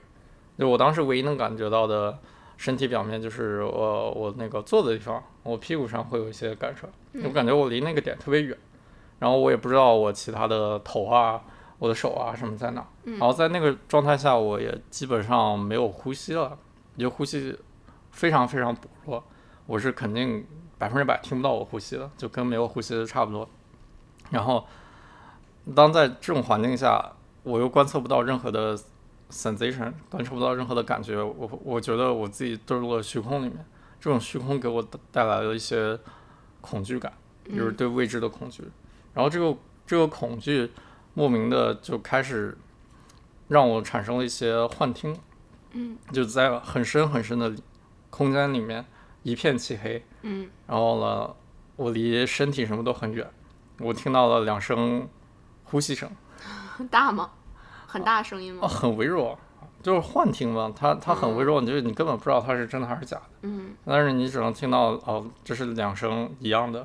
呼吸声。然后我又知道肯定不是我的呼吸声，我听不见我的呼吸声。嗯然后这个时候给我带来巨大恐惧，我观测到这个恐惧，这个恐惧，但观测完了之后，我看到这个恐惧的这个 sensation 这个感觉消失了，它是什么？恐惧在哪里？恐惧在额头，我的恐惧在额头。哦，那消失之后，就是它也不仅仅是额头，这个我到后面会讲。嗯它消失之后，我的恐惧的感觉还是在，我还是在这个虚空里，我还是离我的身体特别远。然后这个时候我就想起了无条件的爱。嗯然后当我想起无条件的爱的时候，我的全身又走了一遍这个电流。嗯然后走完这个电流之后，我知道我是我是安全的，我是被包裹在无条件的爱里面的。嗯我可以感受到我的四面八方、上下左右都是无条件的爱，虽然离我很远，有一定距离，但我知道他在那儿，然后我在它里面，嗯是没有东西能伤害到我的。就那一瞬间给我带来了一个特别大的一个安全感。嗯对，这是我另一个比较神奇的体验。那嗯当然我，我后来没有没有在那个空间里边待很久，因为我什么都看不到，嗯我什么感觉都没有，嗯，太小了，呃，离我身体太远了，然后我就出来了。那也是我最后一次在小宽房里冥想，之后我就不不敢再去害怕了。冥想，所以这个恐惧会一直一直留着。嗯但是那个我想起无条件的爱的时候，他给我的这个安全感也是非常非常真实的。嗯，嗯，那你后来会经常想无条件的爱吗？没有很经常，就是你不是很。需要的呀。后来那你疼的时候，你疼的你不会 apply 无条件的爱吗？不会，就是疼疼，就是我们做这个事情，就是我会刻意让自己身体做的不舒服一点，然后这个疼痛出现，然后就观察这个疼痛本身嘛。然后后来就在第十天的那几次冥想里面，我就发现疼痛它也是有各种各样的区别的，疼痛也是变化的，而且它不应该定义为疼痛，它只是比较强烈的感觉而已。嗯这个感觉，它忽然可能就变成了冷，忽然变成了热，变成了呃刺，变成了这种锤，变成了跳动，变成麻木，就是它是有很多很多变化在里面的。嗯但是那它好处是它特别强烈，它稍微有一点变化，你都可以感知得到，嗯这是这是非常非常好的一点。所以我之后都会每次冥想都会非常留出很多时间去观察我的疼痛。对。嗯然后第十天还做了一件什么事儿，就是我我发现我不能用这个小程序去观测外面的世界，就是这个小程序它有一个非常非常大的限制，就是它不是无常。你在生活中遇见任何的情景，它你身上出现的感觉它是无常的，你不能说你在这一刻你有百分之百都是恐惧，你百分之百都是喜欢。你每一次出现的时候，你这个感觉是非常非常的混淆的，嗯这个是没有办法，你只有观测的时候，你才知道它是什么。嗯你不观测的时候，你不知道它是什么。你这个小程序很大程度上加了你自己人为的想象的因素在里面。嗯。然后后来我就就放弃使用这个小程序了。它曾经帮我克服了很多问题，嗯然后带带给我一些比较大的体验，但是最后我发现，这个世界的本质就是无常，嗯没有什么能跳出无常之外的东西。包括这个曾经给我很大帮助的小程序在内。嗯，然后嗯这个时候再讲一下我理解的或者我这十天体悟到的因果和无常的关系。嗯，呃，所谓因果就是我理解上非常像量子力学的概念，就是你观测了就有因果，你没有观测就是无常。呃，等一下，我我没听懂，你没有观测就是无常，嗯，你观测为什么你观测的是因果呀？就给你解释，就是呃，回到我之前说我做的那个梦，嗯我在做完梦的那个瞬间，嗯。我可以说，因为我过去发生了这些事情，他们是真实的，嗯。所以导致了我现在这样的呃问题存在。嗯。我可以归结这么一个因果链，嗯。但是在我归结这个因果链之前，这条因果链是不存在的，它是无常的。嗯。而但是我现在这个果，我可以归结，比如说，因为我来到了这里冥想，所以我有了现在的恐惧，我也可以归这样的一个因果链。这个因果链跟我刚才描述的那个因果链，本质上是不会有，本质上没有区别，嗯。因为我们作为三维的虫子，并看不见什么是真的因果。嗯。你所谓的因果，只是你自己的观测而已，你自己的想象而已。所以你在当下的这个果，所谓的果，如果你按过去来说，所谓的果就是现在你的当下，你的当下不会因为任何的因而产生任何的改变，你的果就已经是果，它已经造成了，当下就是当下。它就是你的现实。你可以去进行这么因果的一个观测，你可以去总结，比如说，但是你不不能对这个因产生任何的 attachment，产生任何的执念。就举个例子，比如说你今天出门被车撞了，你可以想象我上辈子做了很多很坏的事儿，然后我现在被车撞了，然后因为这么想，所以我我现在被撞是理所应当，或者你可以说，嗯哦，这个司机他他今天酒驾了。因为他酒驾，所以我现在被撞了。嗯，所以我现在感觉特别特别痛苦，根本不是我的错。嗯，一个感觉是我的错，一个感觉不是我的错。但是你强加这个因果链之后，如果在对之前的因产生 attachment，你会对现实产生在脑中产生很大的想象，嗯很很大的想象部分。比如说第一种情况，你就觉得身体没那么疼了，因为我值得这些东西。嗯但是第二种情况，你会觉得我应该更疼。嗯因为我我不值得这些东西，这个事事情不应该发生在我身上。但是现实就是现实，现实就是你被车撞了，你在身当下这一刻，你身上有有有伤，这个伤给你带来疼痛，这个疼痛本质是 sensation。你在这一刻的当下，你就是只有身上 sensation 这个感觉，这就是 reality，这就是现实。那你有感觉怎么办呢？疼疼啊！那如果我观察呀你为什么要想音呢？你想任何的音，对现在不会产生任何的区别，唯一的区别只是你的心。嗯只是你的想法，只是你强加在现实之外的东西。嗯所以从这个层面上来说，音不存在，这条因果链也不存在，你观测它才存在。嗯但是你不应该对它产生任何的嗯执念，它不应该对你现在的现实产生任何的影响。嗯然后同理，如果你以现在为基准去归一个未来的因果，你完全可以像那个《生活大爆炸》里的 Sheldon 一样，你未来的每天几点要干嘛规划的清清楚楚。嗯。但是，直到未来这件事情发生，你在未来某一个点观测，嗯，这条因果链才有可能才有可能成立。嗯否则的话，这个因果也是不存在的。你现在观测未来，它不叫因果，你就未因为未来是无常，你明天有可能会发生这样的事情，有可能不会发生，有可能以你预期的事情想法发生，也有可能不以你预期的情况发生。就我听起来，这个是我们在时间里面所有对过去和未来做出的判断，都注定是不准确的，不是准确不准确，就是意义。准不准确，本质上它有的时候是准的，但是我我我我换换个表述，我觉得是没有意义的，因为它不可能永远准，你也不知道它什么时候准。就是就是本质就是，我只是在讨论这个我我理解的本质，它它是本质是一样的，就是本质就是观测，就是无常啊、就是它准不准，这个只是它你认为它它性质的问题。就是他他准了，你可能觉得好；我不准，我就不好。我们没有讨论好坏的问题，我是讨论你观测了，它才有因果，否则的话就是无常。假如说你对因或者果有 attachment，呃，有执念、有想法的话，嗯你会以这个因果来改变你的现实。但是结论是，你的现实就是现实，现实不会因为你观测的因果而改变，只有你自己的现实，或者你你想象中的现实，嗯，因为你观测的因果而改变。就是唯一存在的只有无常。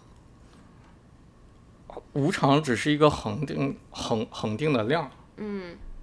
然后你唯一存在的只有现实，唯一存在的只有你当下感感觉到的身上出现这些东西，就是我理解的当下理解的唯一存在的东西，就就是在这一刻，我无感收集到的东西，还有我身上呃某个感觉。假如说我把意识，呃这个时候，这在这这一个瞬间的时间点，我放到了这其中的任何一个点上，这个就是当下。嗯这个当下是不会因为你自己大脑中想象的因果而产生任何的变化的，当下就是当下。嗯然后所谓所谓活在当下，就是你时时刻刻，呃，有这么一个觉知，就是我的我的当下不会因为任何的我想象、我总结的、我观测的因果而产生任何的改变。嗯就是，就比如说我们当时在那个当下，我在想这个事情的当下，我们当时是在那个内观中心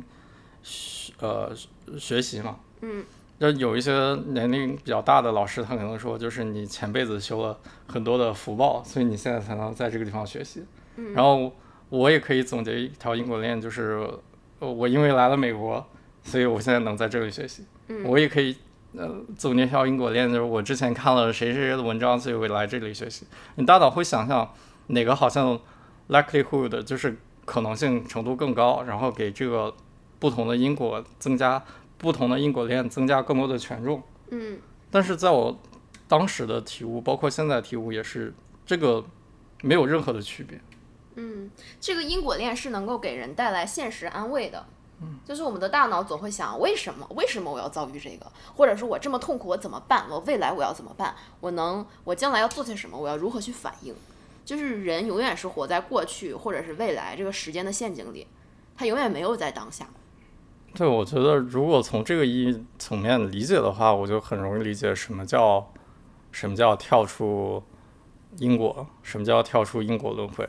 我觉得因果轮回还有一个逻辑链，就是如果你去归了一个你理你小我的理性层面认识到的因果会怎么样，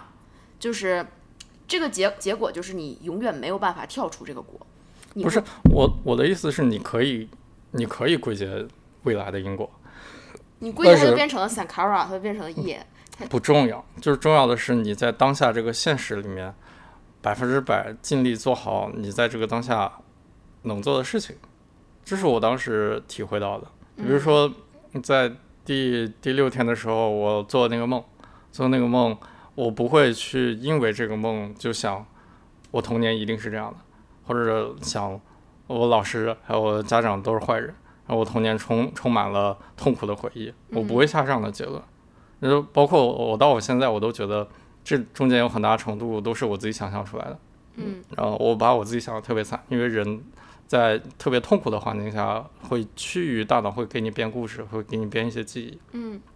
但是结论就是，无论过去发生什么事情，对我当下没有任何的影响。嗯包括，然后另一个例子就是，呃，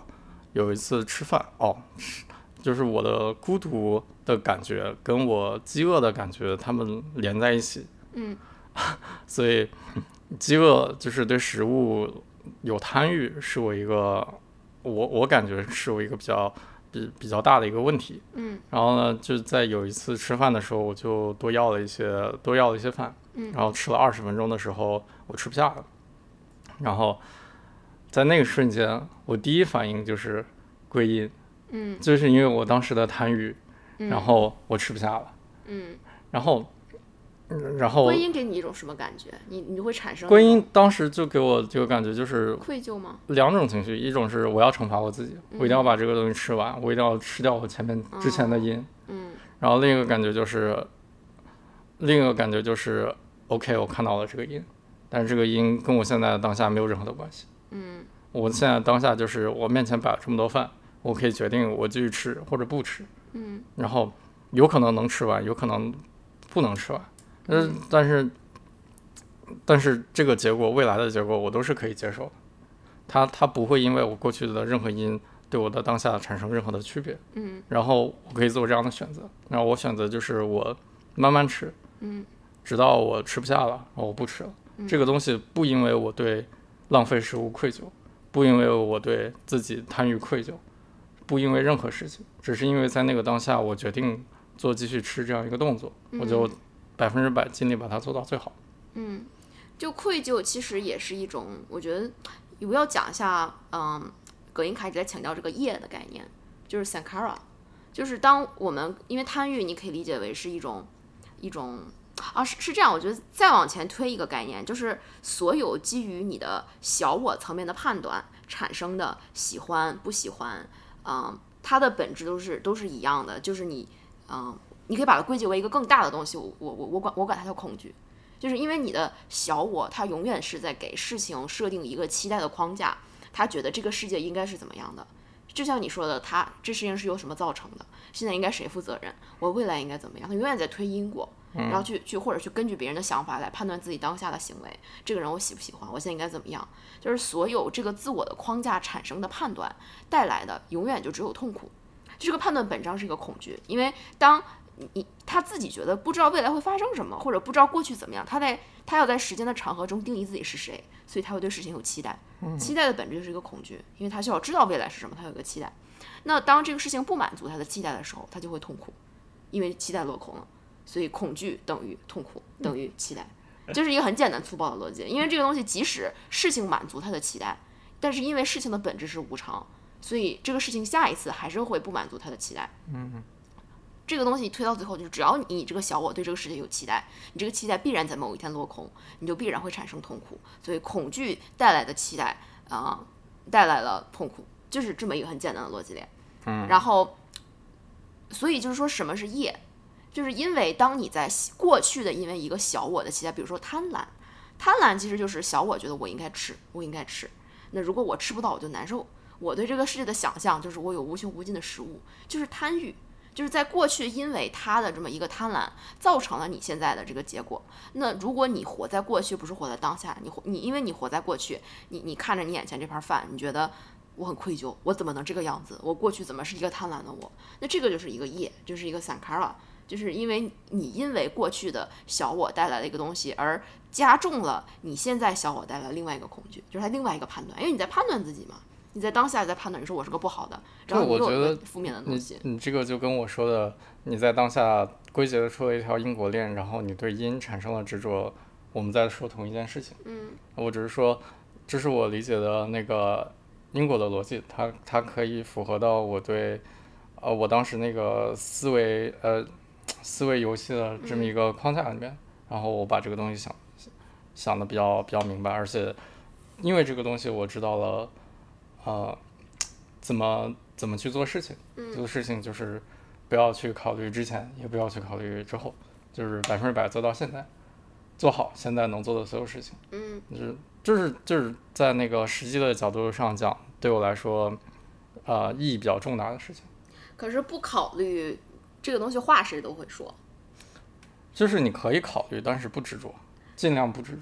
对，不执着这个也是你说起来容易，你有对你，你需要你需要冥想啊，就是你需要你要你需要体验，你需要实践啊。就是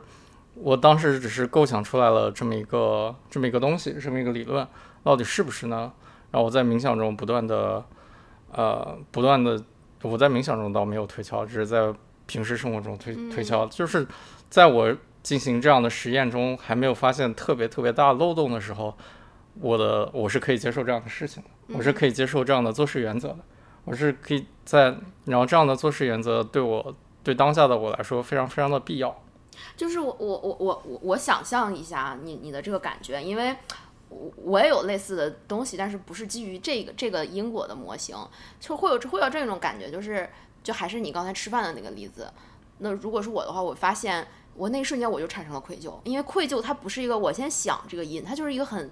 就这是个很自动化的过程，你的大脑会很习惯性的去归因，然后然后告诉你你应该产生什么样的反应，你有一个判断，你有一个反应。我会发现我身体的愧疚这个东西已经起来了，这个情绪已经在那里了，但是我会观察到这个情绪的存在，观察到这个情绪是一件这个是最难最难的部分，因为在你没有那个觉知力的时候，你根本就不知道你产生了一个愧疚，你第一反应就是我我必须得吃完，你都没有注意到中间中间还有一步呢，你先有愧疚的情绪。你那有你有愧疚的情绪，你可能不知道他在哪儿，你不知道他在哪儿，你也没有办法消化他，然后你就是愧疚，然后你就吃了。嗯，然后我觉得中间这一步非常非常重要，就是你怎么能够对过去不执着？你要因为你要知道执着的结果是什么，执着的结果是你在身体上产生一个情绪，这个情绪的本质还是小我带来的恐惧。如果你在这个情绪驱动下去做这个事情，你的恐惧只会进一步的加深，你的小我对对这个世界的力量会进一步的加强。嗯，所以非常非常重要，就是你观察到，如果你对这个因执着了，你的身体是什么？对愧疚。我觉得你如果想在潜意识层面真正改变你的行为，有这样的觉知力，并且能真的深入到潜意识层面是非常非常必要的。就是一个是觉知力，一个是平等心。因为有的时候我观察到了愧疚，愧疚可能是我胸口上很紧的感觉，但是我没有办法让它走，我观察到它还是很难受，所以它需要。就像其其实就像你刚才描述那个过程，你看到这个东西在这儿，这东西在那儿，然后你你把所有的情绪在身体上的感受做了一个情绪图鉴，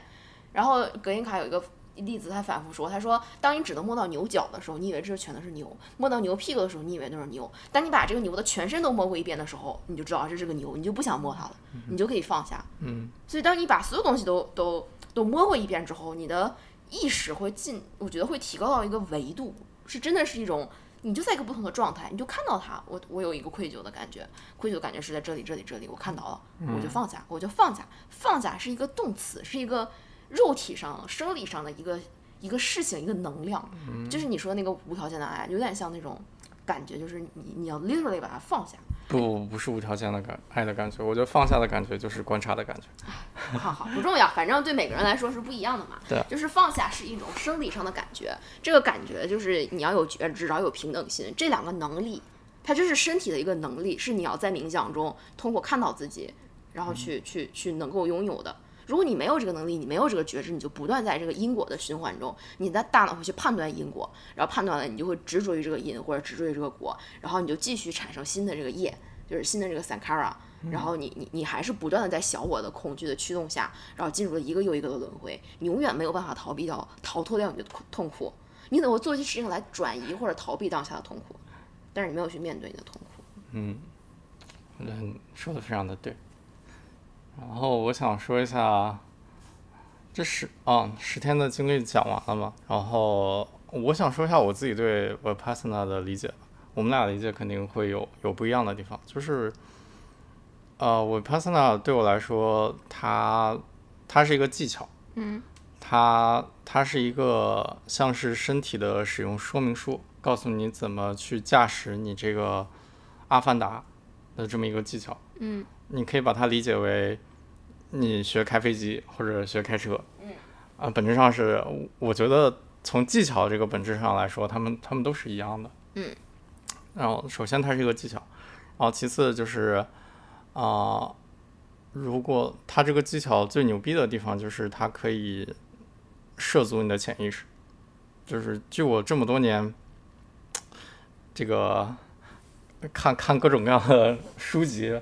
我发现想进入潜意识大概有这么几这么几种途径吧。第一个是创伤性的事件，第二个是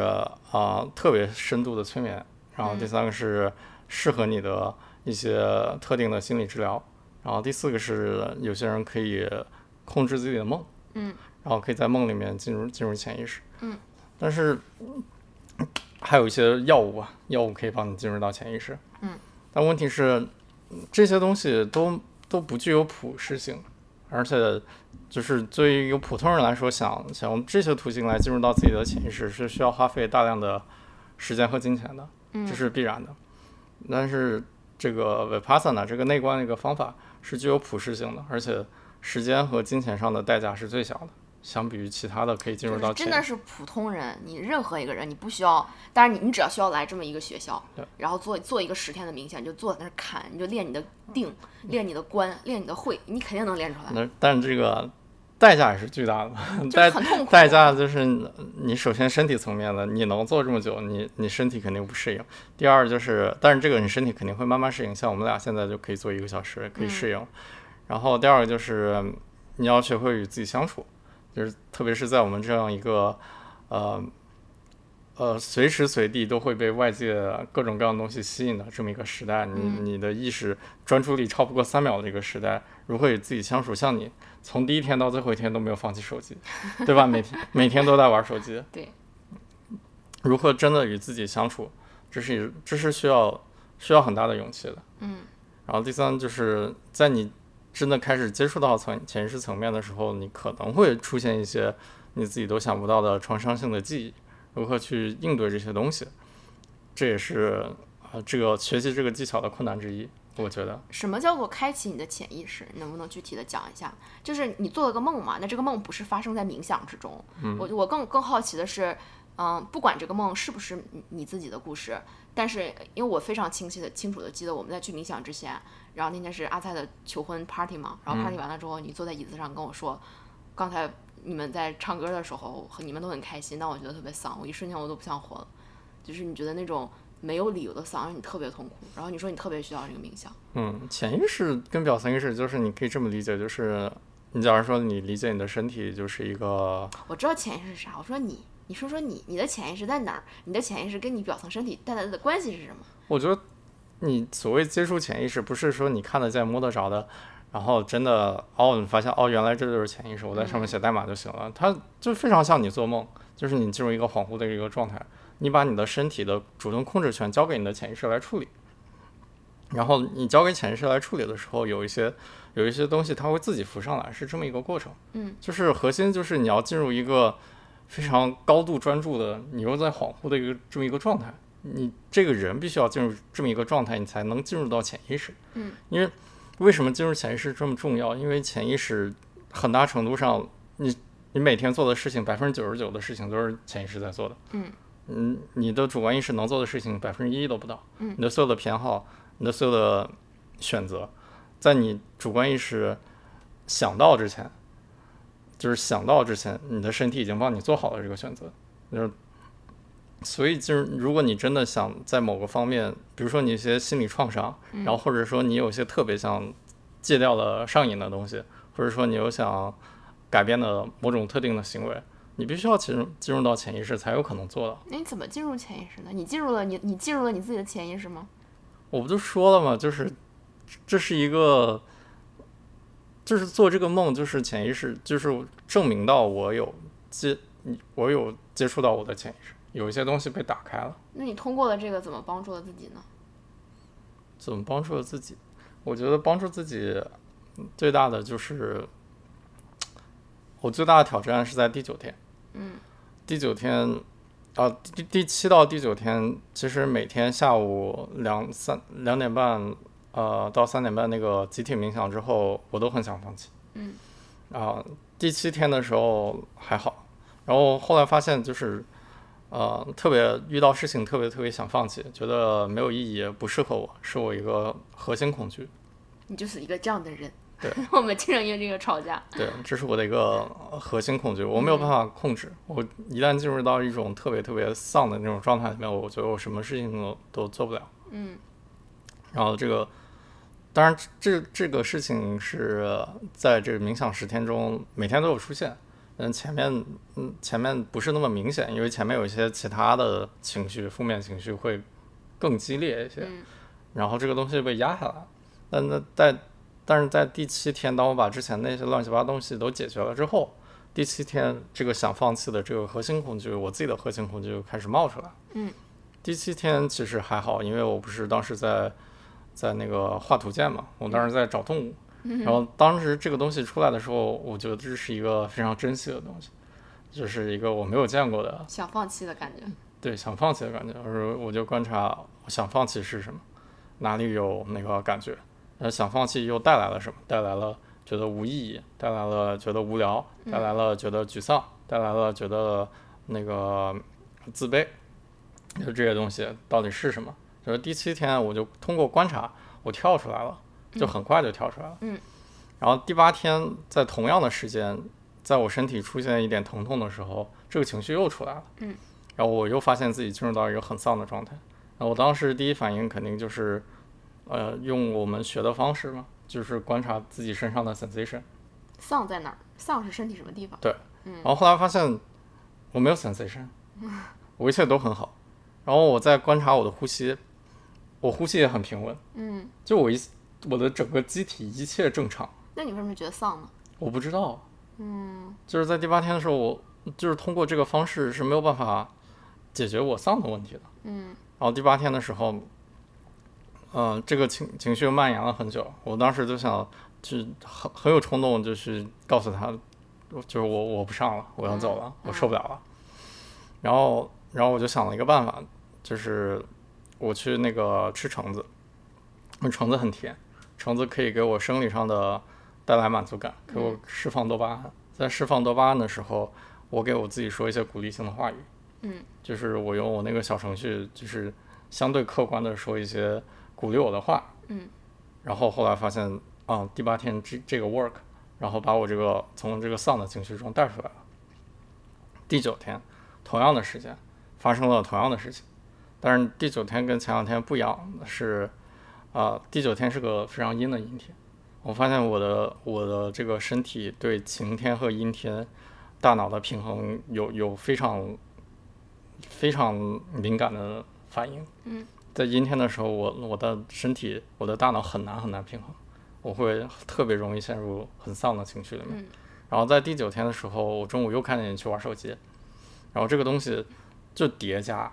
就是本来身体已经有疼痛了，嗯然后，而且那天我观察我疼痛观察特别特别久。嗯，我在一个地方啊、疼痛可能疼痛至少二十分钟，我一直在看它，然后练我的平等心。所以当我出来的时候，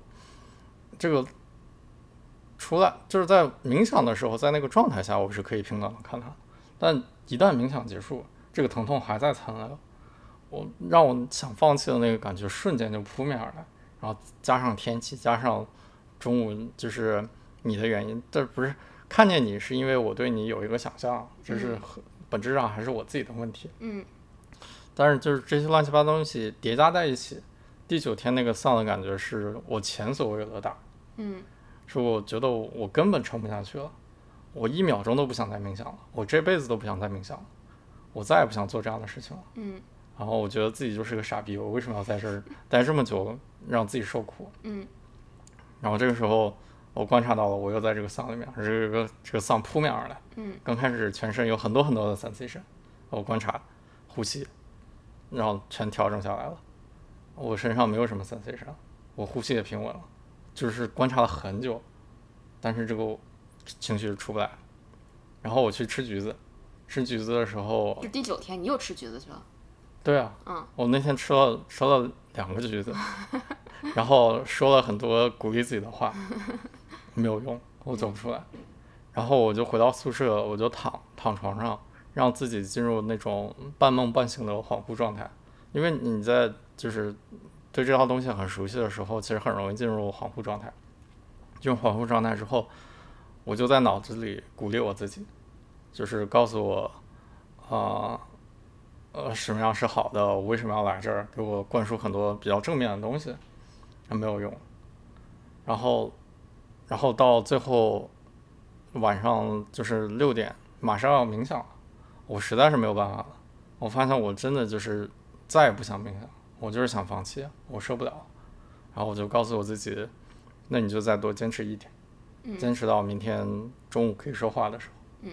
然后你就完成了你这辈子做过最勇敢的一件事情。嗯然后接下来的所有冥想，你不需要再努力了，不需要再专注，你想干嘛都行。嗯然后我就是带着这样的情绪去开始了晚上的冥想。嗯然后那个冥想我一秒钟都没有专注，我一直在，我一直在放电影，嗯我一直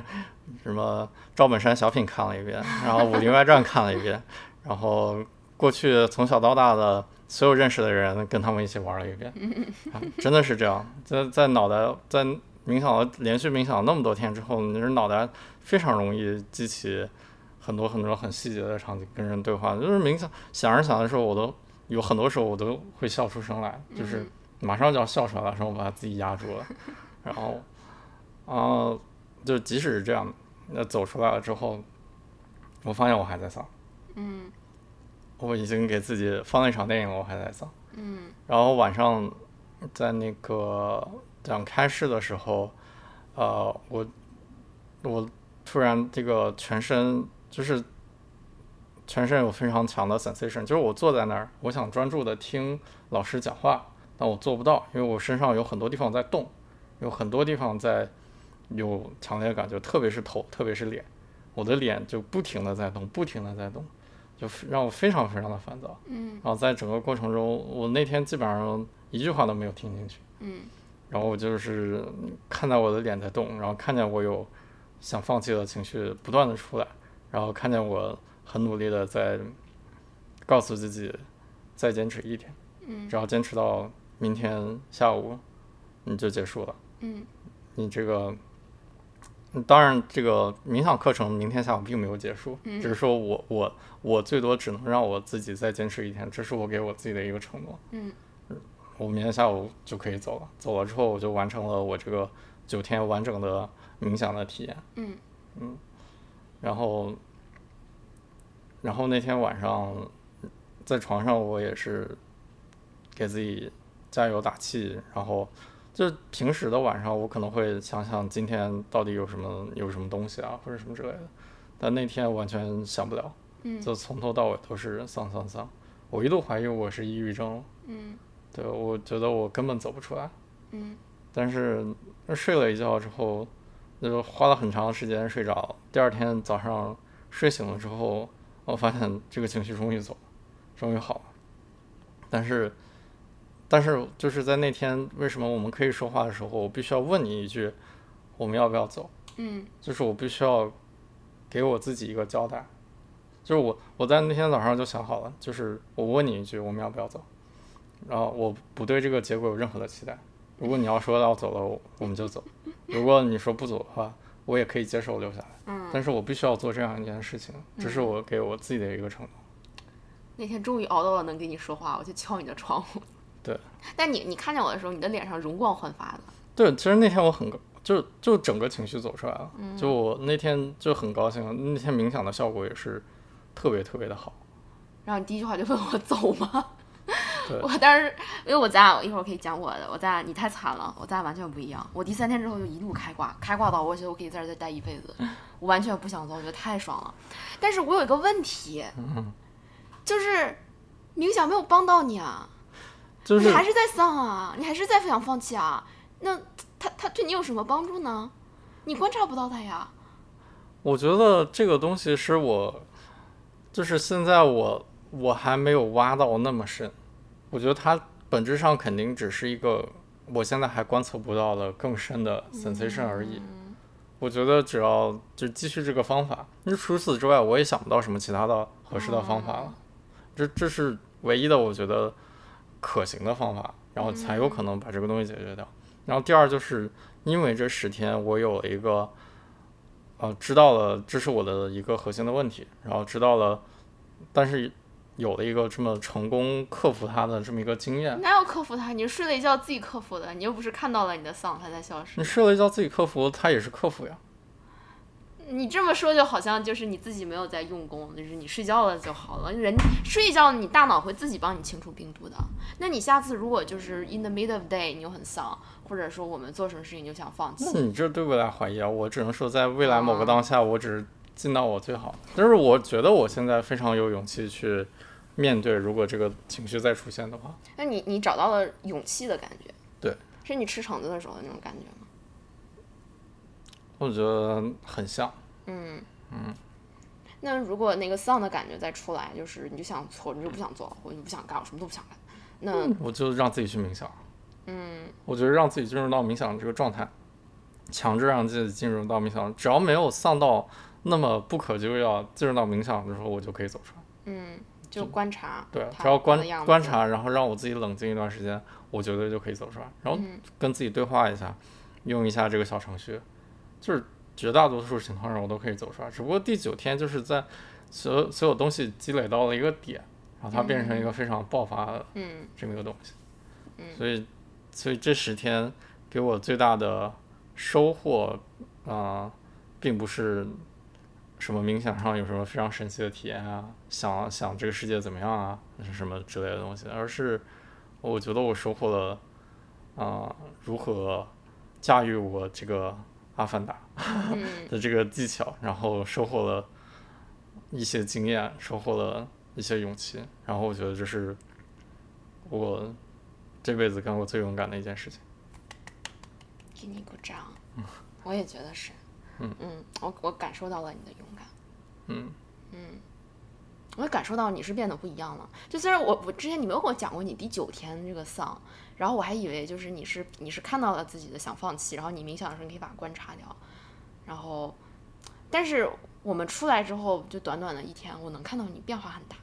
对，其实很神奇，就今天早上结束嘛，然后到现在，嗯嗯、我觉得我这个觉知的感觉随时随地都在，嗯，你能看到你的身体是吗？随时随地。而且就是，嗯就是我现在就是非常愿意做一件事情，只做这一件事情，然后不做其他任何的事情。在做这件事情的时候，我会同时观察，观察我的身体，观察我身上有没有什么细微的感觉。然后如果有的话，我就是只观察，然后不 react。嗯我觉得我今天就非常刻在潜意识里的，我在做这样的事情，我特别特别专注，然后专注的时候，那个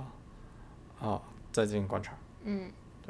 那那你还会有那种就是之前习惯的那种啊、呃情绪的图谱吗？就是有点像，比如说今天我跟你说我想拍，完全放弃了。就是就就就比如说你过去听到一件事情，你习惯性会这样反应。啊、像今天在车上，我说我们两个想去拍一组呃纪念日照片。然后你第一反应就是，就是因为过去你肯定是第一反应是啊、好麻烦，因为你很怕麻烦，所以经常我跟你说我要做什么，你觉得好麻，烦啊，我还不想去。观察观察到我什么是怕麻烦。怕麻烦也是一种感觉。那对怕麻烦是一种感觉那。这次这个感觉就没有出现。没有，我你今天在说要拍照的时候，我第一感觉第一反应就是这件事情非常非常美好，嗯可以带来很多很多很好的回忆。嗯对，完全没有麻烦的那个部分出现。我觉得在潜意识层面，我很大程度上改变了我的很多很多观念、很多想法。嗯就是这个勇气给我带来的改变是在潜意识层面的，真真实的改变，而不是我理解了什么是勇气，只从智性上的改变，嗯，它是有本质区别的。你在感觉上拥有了改变的感觉，拥有了勇气的感觉。对，就是一个是一个身体的这个 feeling 和 sensation。我感觉你打开了你整个感知世界和感知自己的一个维度。就像之前你你很你把自己封闭起来，所以就更多的是你的你的意识、你的小我在说这件事情我喜欢我不行我要做不要做我怕麻烦，然后你根本就不知道什么是怕麻烦，你就一个潜意识的身体的反应起来，然后你归类归类怕麻烦，你就做出一个反应，就说那我们不要去做。嗯，但是我看到了你能感知到自己更多的身体，当你的这个觉知力和增强的时候，然后再加上你的平等心，就意识到它只是一种感觉，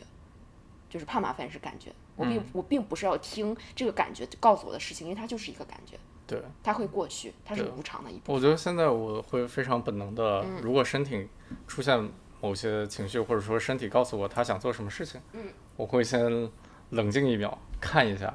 他到底要干嘛，嗯。他本质是什么，然后再决定要不要去做。当然，当然，当我决定了要做这件事情的时候，除非什么特定的情况出现，我就会一直把它做完。嗯，对，给你鼓掌，我看到了你的勇气。嗯，我也期待你以后也会有拥有更加美好的生活。好，今天我们晚上在冥想的时候，我就在，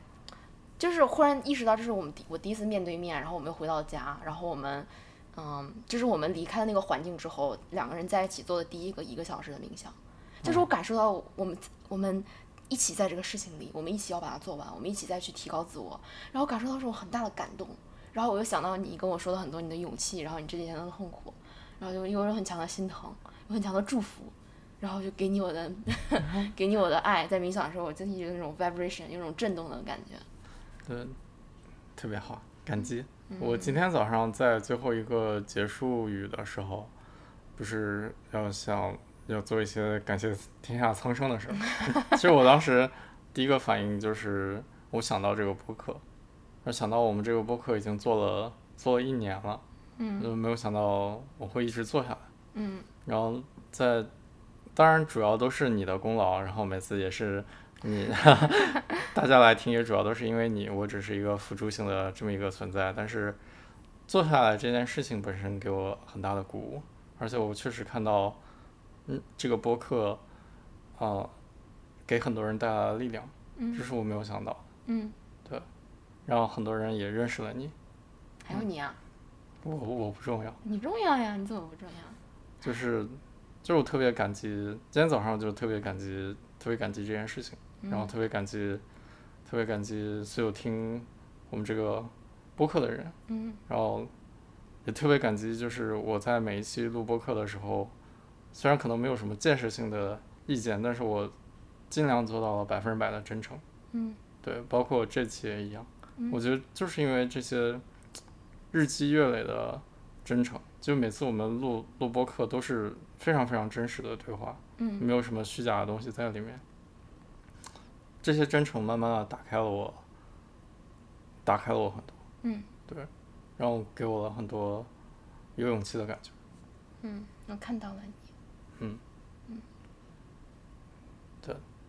然后，对我也很感激我我一路，也不是一路吧，就是这录了这二十期了，每一期都做到了尽力真诚，其他的不敢说。嗯，对看到了你的勇敢。嗯，我觉得你好不容易啊！我的天呀，我都不知道这个对你这么这么多的辛苦，这么多的大起大落。你的描述又是做梦，又是童年，又是又是巨大的挫折，你第九天都在想走。但是但是你比我体验更丰富的，就是在于我们第十天可以开始说话了之后，你就说你能看见你的骨头，我好生气，我什么都看不见。然后我我就没有没有骨头，也看不见我的内脏，我整个胸口都是空的，我觉得我是个空心人儿。就这个东西就没有任何比较的意义，重要的核心就是就是有有有感觉，这个感觉在骨头上、或者 在表表皮或者在在什么任何地方，在空间中都是一样的，它是本质就是来了又走。就我我有我的超能力，我的超能力是，嗯，这个东西是我第四天晚上就看到了，在我做了呃 vipassana 全身扫描之后，第四天晚上是我有点困，然后我就想，既然困，我就试试双盘，就是把两个腿都盘上去，巨疼，你知道吗？就是那个脚腕感觉要被掰断了一样。然后想着我这么困，我要坚持住，我要坚持住。然后忽然那一瞬间，那个疼，我感觉它本来是在我的胸口，然后它又在我的脚上。我就忽然有一瞬间，我意识到这个东西跟我身体其他的这个 sensation、其他的感觉没有区别，在脚、在手是麻是痒，它就是一种感觉，它有啥区别？没有区别。然后我意识到没有区别的时候，我的脑子嗡的一声进入到了一个很空的那种境界。然后我跟你描述过很多次，就有点像那种，呃，明月松间照，清泉石上流的感觉。就是我我我感觉我在一个非常安静的环境，我看得见我身体所有的感觉，它们就是一种震动。但我在一个更高的震动里，所以它它没有办法影响到我。然后我就看着它，我就觉得非常非常的平静。然后我感觉我像是海边的礁石，然后我像是天上的月亮，或者我是悬崖边的一棵松树，我就在那儿看着，然后没有感觉，没有感觉，就是有有感觉，但是一样的，没有区别。就是那那个那个瞬间对我来说好震撼，我在那个状态里就待了好久。然后我睡了一觉之后，我第二天还是能回到这个状态，就是我每次疼的时候，我就回到那个状态里，然后就不疼了。然后我还发现了我的一些超能力，这是为什么我第三天之后我就再也不想走了，因为这个东西对我来说是一个开挂的过程。虽然我每天在玩手机，但是它完全不影响我有了非常非常多积极的体验。你不嫉妒我吧？我不记得了，我并并不在乎。就是我发现我有一个很神奇的地方是，我虽然感知不到我身体里那么多的东西，但是所有的情感对我来说只是只只是两个感觉，要么是我的心脏在紧缩，要么是我的心脏在往外放。就是如果是我的心脏在紧缩，它就是一个小我因为判因为恐惧带来的判断和因为判断期待落空而带来的那种难受。来，我这个世界上所有 bother 我的事情，所有让我觉得难受的事情，它就是心脏的一个紧缩，没有别的。所以这东西非常好观察。因为我一旦进入那个明月松间照、清泉石上流的状态，我我别我看不到我的身体，我只能看我的心，就是我的心，我的心就在哪，它在紧的还是它松，很紧它是松的。我看到我的心，我看到它了，我可以把它松开。它是一个，就好像我站在高处往下看，然后它就看得很清楚，就可以把它抹平，就这种感觉。然后我不是跟你说我有个模型，就是，嗯，人的小我会对这个世界产生的执念，大概分为这么几种类别。我知道我今天给你讲过，但是你可以再听一遍。好，然后我发现所有让我觉得难受的事情，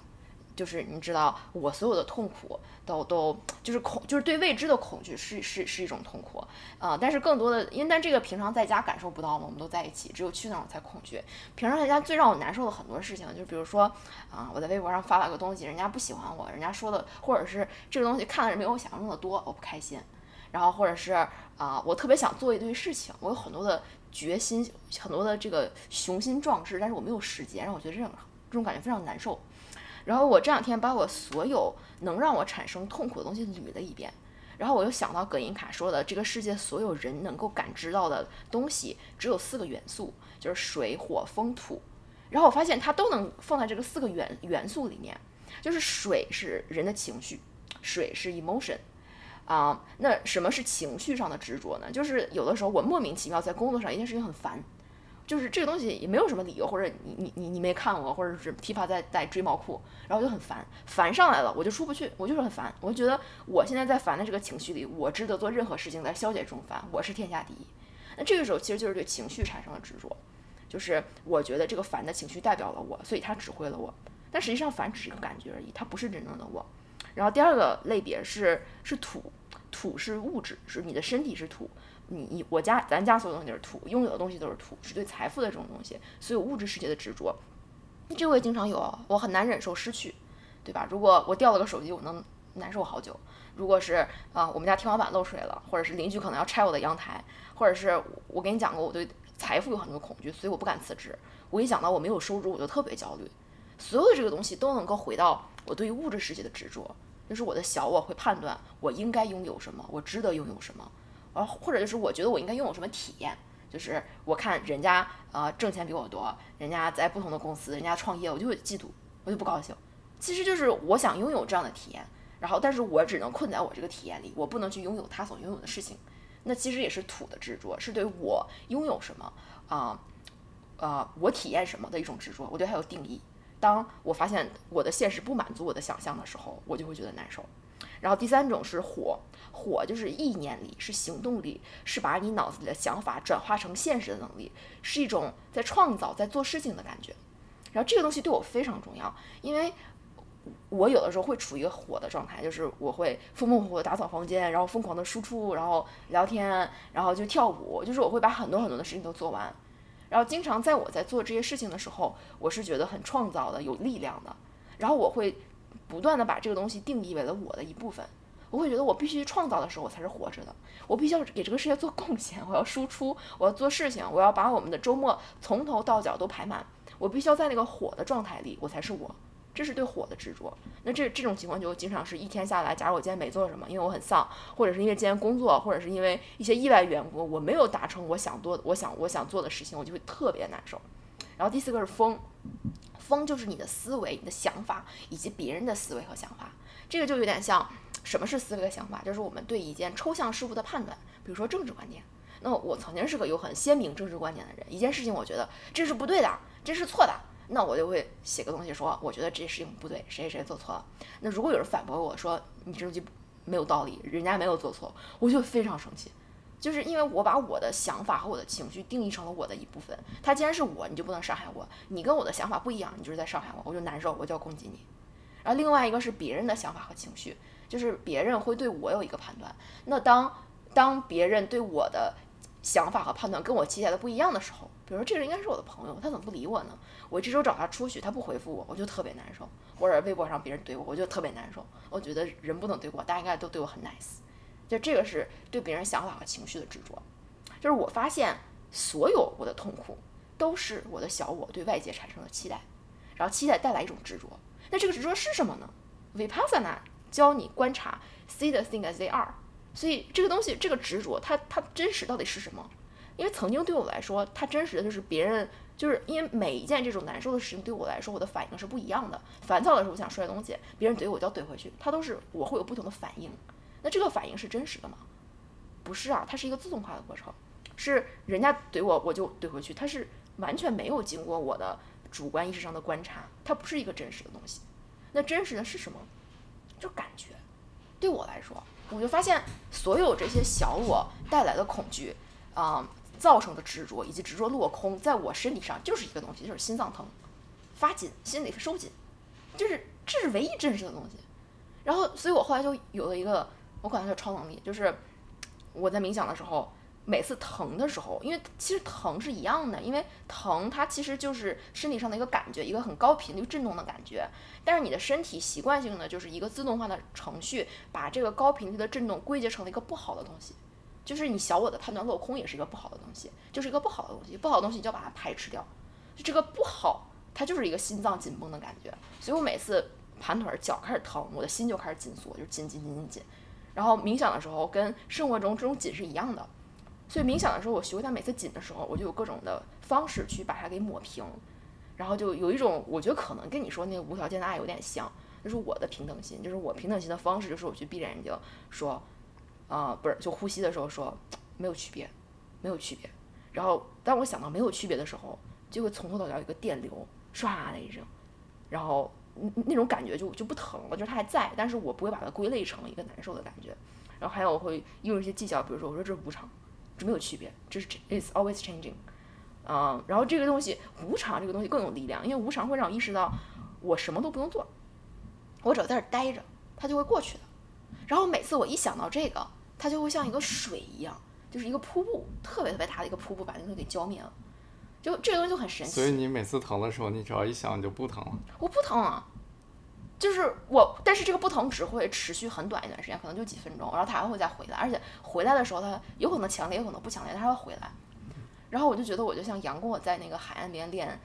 黯然销魂掌，就是海洋海浪过来，然后他把海浪打回去，然后再过来他把它打回去，他这一次一次应对这种无常的情绪的过程中去体会自己的内功。我觉得就是内功，它就是内功修行，就是对我来说，你要先到那个那种清泉石上流的状态，就是你在那个呃更高频率的震动里面，你能够看到你所有的身体它只不过是震动，它只不过是震动，所以你就看到 OK，那我身体在震动，我的心在疼，它就是这是这是现实，这是唯一在发生的现实。然后我看到了，我在一个更高频的地方看到了，然后会有些我自己的招数，就是我怎么把它放下，我是用瀑布呢，还是用小，还是用呃用滋儿水呢，还是用各种方式去把它放掉，这个没有区别，就是招数我永远都可以有我自己的招数，但是内功是你要通过不断内观，就是你说觉知，一个是觉知，你要意识到这个东西是你哪儿疼，对我来说是胸胸口疼，但对你来说好像它是一个完全都是身体到处都是的地方，所以每个人去观察自己，它对你来说是哪儿不舒服，然后你第二个是意识到你曾经会把这个不舒服归结为难受，你就想把它蒸把它排掉，但是你你把它归结为难受的时候，你想把它排掉，那那你就会去有反应。但是你在有反应的时候，比如说人家骂我，我骂回去，我的痛苦不会减少啊，我痛苦还在那儿啊。我骂完了我更难受，因为我回应完了之后，我会有新的期待，我觉得我骂完了你就应该滚了，但他还过来反过来继续跟我刚，这我就就特别难受。所以只要你对你的疼痛，你对你的情绪有了 reaction，有了反应，它就是一种逃避，你没有去看真实的那个感觉。真实的感觉就是你去看那个难受，然后你不要去把它归结成呃好或者不好，然后你让那个疼疼痛走开。这个东西就是没有这个内观的基本功，你根本就不可能做到。你要有这个觉知，嗯，然后你要到那个维度，你要到那个 frequency，到那个震动的频率，嗯。然后，比如我我还有一个超能力，就是我不是说我的心脏只有两个感觉嘛，一个是往往里缩，一个是往往外放。嗯，往外放的这个感觉是，嗯、对我来说是一个爱的感觉，是一个创造的感觉，是一个慈悲的感觉，是一个能够看到每一个生灵、每一个 being 它全部的样子，然后有一种非常多的心疼、非常多的爱在里面。然后这个是我有时候在冥想的时候会莫名其妙被被被被 trigger，就是有时候听到葛音卡的哼唱，我就能感受到他作为一个印度的老头，然后一辈子都在奉献这个事业的那种慈悲，然后他把这个世界上最好的智慧，啊、最简单的法门传授给每一个人，而且还不收钱。就是我看到这种慈悲，我就觉得那种心里的那种暖流出来，然后每次这东西出来的时候都会哭，就会掉眼泪，就是一种，它也是一种震动，它是一种，它是一种不一样的震动，我就非常非常非常非常开心。有时候想到你，有时候想到狗，但但这个技巧我前面的时候会用，因为我发现它也可以应对疼痛。那后来发现它就是作弊，就是如果每一次我疼我就用这个，那我没有学会怎么面对疼痛。就是面对疼痛和找到热爱，这两个是分分开的技巧。你要先能够在你主观层面把你的恐惧、你的疼痛、你的执着，把它们能够化解掉，能够通过观察让他们就是一样没有区别，然后你再去感受爱。就是在我的这个框架里面，我会意识到，当我心脏紧的时候，它是不会收的，它是只有这两种状态，是一个二元的东西，它要么是紧，要么是放，就是要么是缩着，要么是放的。如果是缩着，它就不可能放。假如说有的时候我运气比较好，就是同一个事情，就是这个经常发生在我想到你的时候，因为我一开我一开始不是说我老觉得你不看我，然后我就非常不喜欢你，然后我有好多想象，我想象你离开我怎么办？你记不记得就是？啊，好像一个月之前，我有天做了一个梦，就梦见你劈腿了，然后你骗了我很久，在外面有个孩子，然后那个梦真实到我在梦里就撕心裂肺的哭，我就梦见我在我爸妈怀里就哭，我说我好痛啊，然后我就说我的心好痛啊，然后我就醒了，我就发现我心痛的感觉还在，我就好痛，痛到我起来我就嗷嗷大哭，可能就是因为你心痛，你才做了个梦，我就把你晃醒，我就说梦见你你你你劈腿了，我就好痛啊，这是我的恐惧，我就怕你离开我。然后，所以我在冥想的时候，我在孤独的环境下，这个痛就不断的出来。然后，但是这个是神奇的地方是，有的时候出来了，我就发现我很痛。痛的时候，我想你好的地方，我想平时你对我挺好的，给我做饭，然后我们在一起很好的生活。然后这个东西有的时候它就它就会变成那个 love 的感觉，那种爱的感觉就出来了。嗯，我就想起之前我们跟艾菲坤哥聊天，艾菲就是说，当他在最讨厌坤哥的时候，两个人吵架吵得最狠的时候，他就要握住他的手，看着他走到他的心里去。最难受的时候，你也要看他。然后你就发现你就不讨厌他了，就这个感觉，就是当你当你痛到极致的时候，你就选择爱爱爱是超越你恐惧的一个力量，但是它只是一种方式，就是并不是所有的恐惧你都能找到一个对应的爱的 solution，对爱的解决方案。所以有的时候，所以你就是要先学会先学会去面对你的恐惧，然后当你在一个没有恐惧的状态的时候，你能够感受到对这个世界发自内心的热情和热爱。所以对我来说，我的超能力，因为它我需要观察的东西。很少，它就是我的心。那很好，哎，我觉得身体上的感知不同，很大程度上就是定义了我们对这个世界的理解。就是你，你是一个非常坚持凡事都是很多二元论的东西，对吧？在我们一路的讨论的过程中，对呀，因为对我来说，你非常相相信二元论。恐惧和热爱，它没有其他的感觉。对，对我来说，我就很难相信二元论。嗯。我总觉得有一些更高的东西存在。对二元论不代表没有更高啊，你二元才能对一嘛。就就是一个，就是一个观察，就是一个非常非常有意思的一个点，就是在内观之后啊，才才意识到了这么一个东西。就而且我平时也就很极端，就是我恐惧的时候我就特别难受，但我我热爱的时候就会有那种很大的小宇宙爆发出来。嗯。对，但这次冥想让我真的意识到，克服你的恐惧啊，以及你的小我对世界的评价带来的执着，就像沉浮实验，我们去年聊沉浮实验说那个人。当时他也说过，他后面还出过另外一种一个书叫《Untethered Soul》，就是不羁的灵魂。然后那里面的时候，他就说，你就是要心脏，你要观察，observe your heart，然后 release the energy，就是观察你的心脏，把那个能量放开。我当时想，你说的容易，这是啥意思？就是我那个时候偶尔能感觉到，每次当我很烦的时候，我的心脏有点紧，但是我不原则把它放开。我我不明白怎么叫把它放开，而且沉浮实验那个人他说什么他就他就冥想，然后假如说有人找他说你给我盖个房子，他观察到我不想盖房子，然后他就能放下，他说 OK 我去盖房子，就这听起来就是一个超能力，我不明白他怎么可以做到观察到就放下，然后我现在冥想之后我理解了，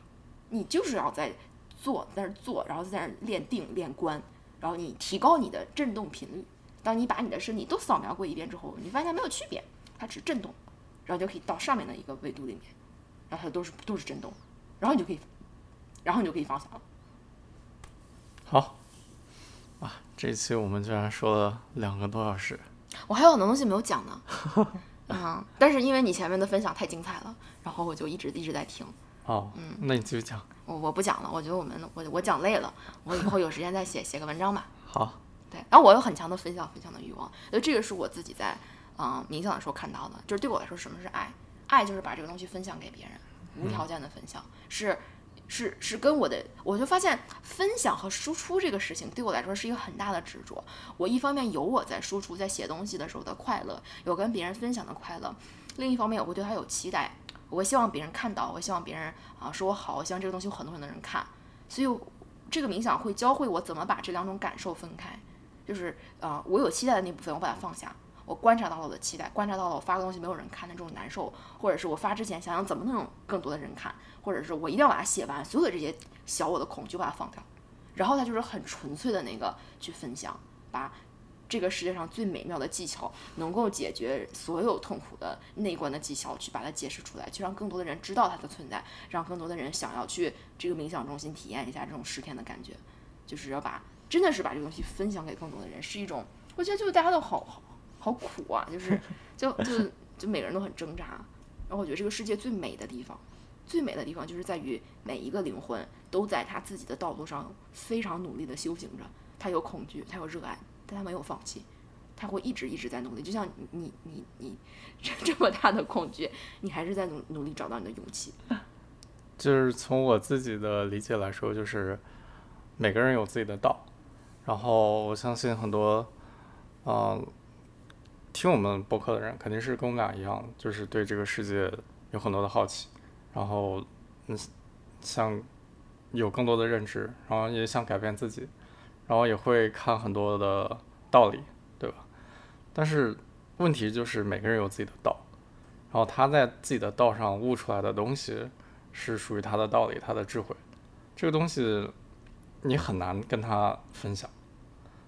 就是只有在你自己的道上，你自己亲身悟出来的东西才是属于你的智慧，才是你真的可以使用的东西。就是我没有办法百分之百分享你的东西。你也没有办法分享我的东西，我们有不同的道，嗯，这没有，这是一个非常现实的问题。然后就是韦帕萨纳，它它就是一个教你如何所谓去体悟、去找到自己道的这么一个方法，嗯，对，它不是一种，它不是一个智慧，它也是一个智慧，但它不是机械的告诉你这个世界是什么样子，你应该去做什么。对他，他倡导的是你自己去质疑。嗯，他说你不相信你就不相信，你没有关系，你不相信你你你你就你就把我说的这个话当放屁。格林卡真的就这么说，他说但你要自己去打坐，你相不相信我？你要试试，你去打坐，你去做这个方法，然后你去自己感受这个世界是什么样子的。对你来说，你的痛苦来自哪儿？如何去通过观察把你的痛苦消化掉？他说你要去，人永远要有体验，这这也是我这次非常感触非常大的事情，就是他说的这些所有的道理，我非常清楚。沉浮实验啊，什么之前看太傻天书，所有东西都在讲。Tom 的那个大教之也在讲，就是我读过那么多的书，我把这个世界上所有的灵性书籍，我觉得那些卖的好的，我全都看过一遍。然后所有关于自我的探知，你也读了好多心理学的书。就是我们因为想要面对自己的痛苦，想明白这个宇宙是什么样子的，意识是什么样子的，我看了太多太多的东西。对，就最后发现你看太多东西没有用，没有用，我还是很痛苦。你不会真的。你不，这个道理不会对你产生什么本质的影响，除非这个东西是属于你自己的，你自己体会出来的。是你的感觉，你的身体，对，你要去跟你的身体连接。对啊，你像我在很多佛教书上都看过无常，那很多人肯定讲的比我想，比我强的太多太多，但是没有用。对我来说，我自己悟出来这个东西是我会践行的东西，他们说的东西我不会践行。嗯，我我没有办法相信。就是你大脑就是在我可能看到哦，看的时候觉得很对。看完就完了，嗯，就比如说你之前写很多自律的文章，你也告诉我各种自律的本质，它不是我自己体悟出来的，嗯，那你告诉我自律是这样是这样这样，你只要这样做就行了，嗯，但我们的道不同啊，这不是我悟出来的东西啊，嗯，你告诉我也没有用啊，嗯？所以要去体验，所以这个内观就是让你这个内观就是让你去体验，它就是一个它就是一个技巧，嗯，你怎么使用这个技巧是你的事儿，你怎么在这个技巧上嗯有自己的驾驶方式是你自己的事儿。但是你你不要去，你不需要去相信他所说的背后的任何东西，你就知道这个技巧本质是什么，做这个技巧就够了。对，这个技巧的本质也很简单，就是观察身体的感受，培养觉知和平等心，没有了。我觉得就这两句话，他一直在说这两句话。对。然后意识到无常，对，意识到身体的感受永远在变化。对啊。就这这三条，你你在身体上，在体验上非常。真实的感受到这三条之后，你会对这个世界有完全不一样的理解，你自己的理解，属于你自己的道。你真的会知道该怎么面对自己的恐惧，该怎么面对自己的生活。你的人生中的所有的挑战，不能说迎刃而解吧，但是你会有了全新的解题思路。对，就一直想要依靠别人来帮助自己，是很难实现的，是需要各种各样的机缘的。但是这是一个。可以尝试自救的方式。我甚至觉得书读太多都没有用，书读太多就像我我曾经那样，就会有很多自己的 ego，我会觉得我懂了所有的道理，特别傲慢。对我为啥还要去冥想？我为啥还要去尝试？嗯，我为啥要去做十天？我知道了，我你不就这么回事儿吗？嗯很多那些理性非常强的人，他就是他就是他就是那，哎，我知道你说的这个，我看过这个，不就是这个嘛，不就是那个嘛？你这个说的什么哪儿哪儿早就写了，他你你自己以为你懂得什么都你什么都懂了，你为什么有痛苦呢？你为什么活成这个样子呢？你也问问你自己。就是你，我觉得人有的时候不要太太太过的迷恋知识，不要太多的迷恋智慧，所谓的理性上的智慧，因为只有实践，只有你感受到的东西，真的对你有帮助的东西，你真的从痛苦中走出来一次，你才知道什么是智慧。其他的都是别人的想象、别人的理解、别人的道。这东西你可以看一看，你你你你你就当无聊看一看，但你不要对它有任何执念，它不是你的东西，你也不懂，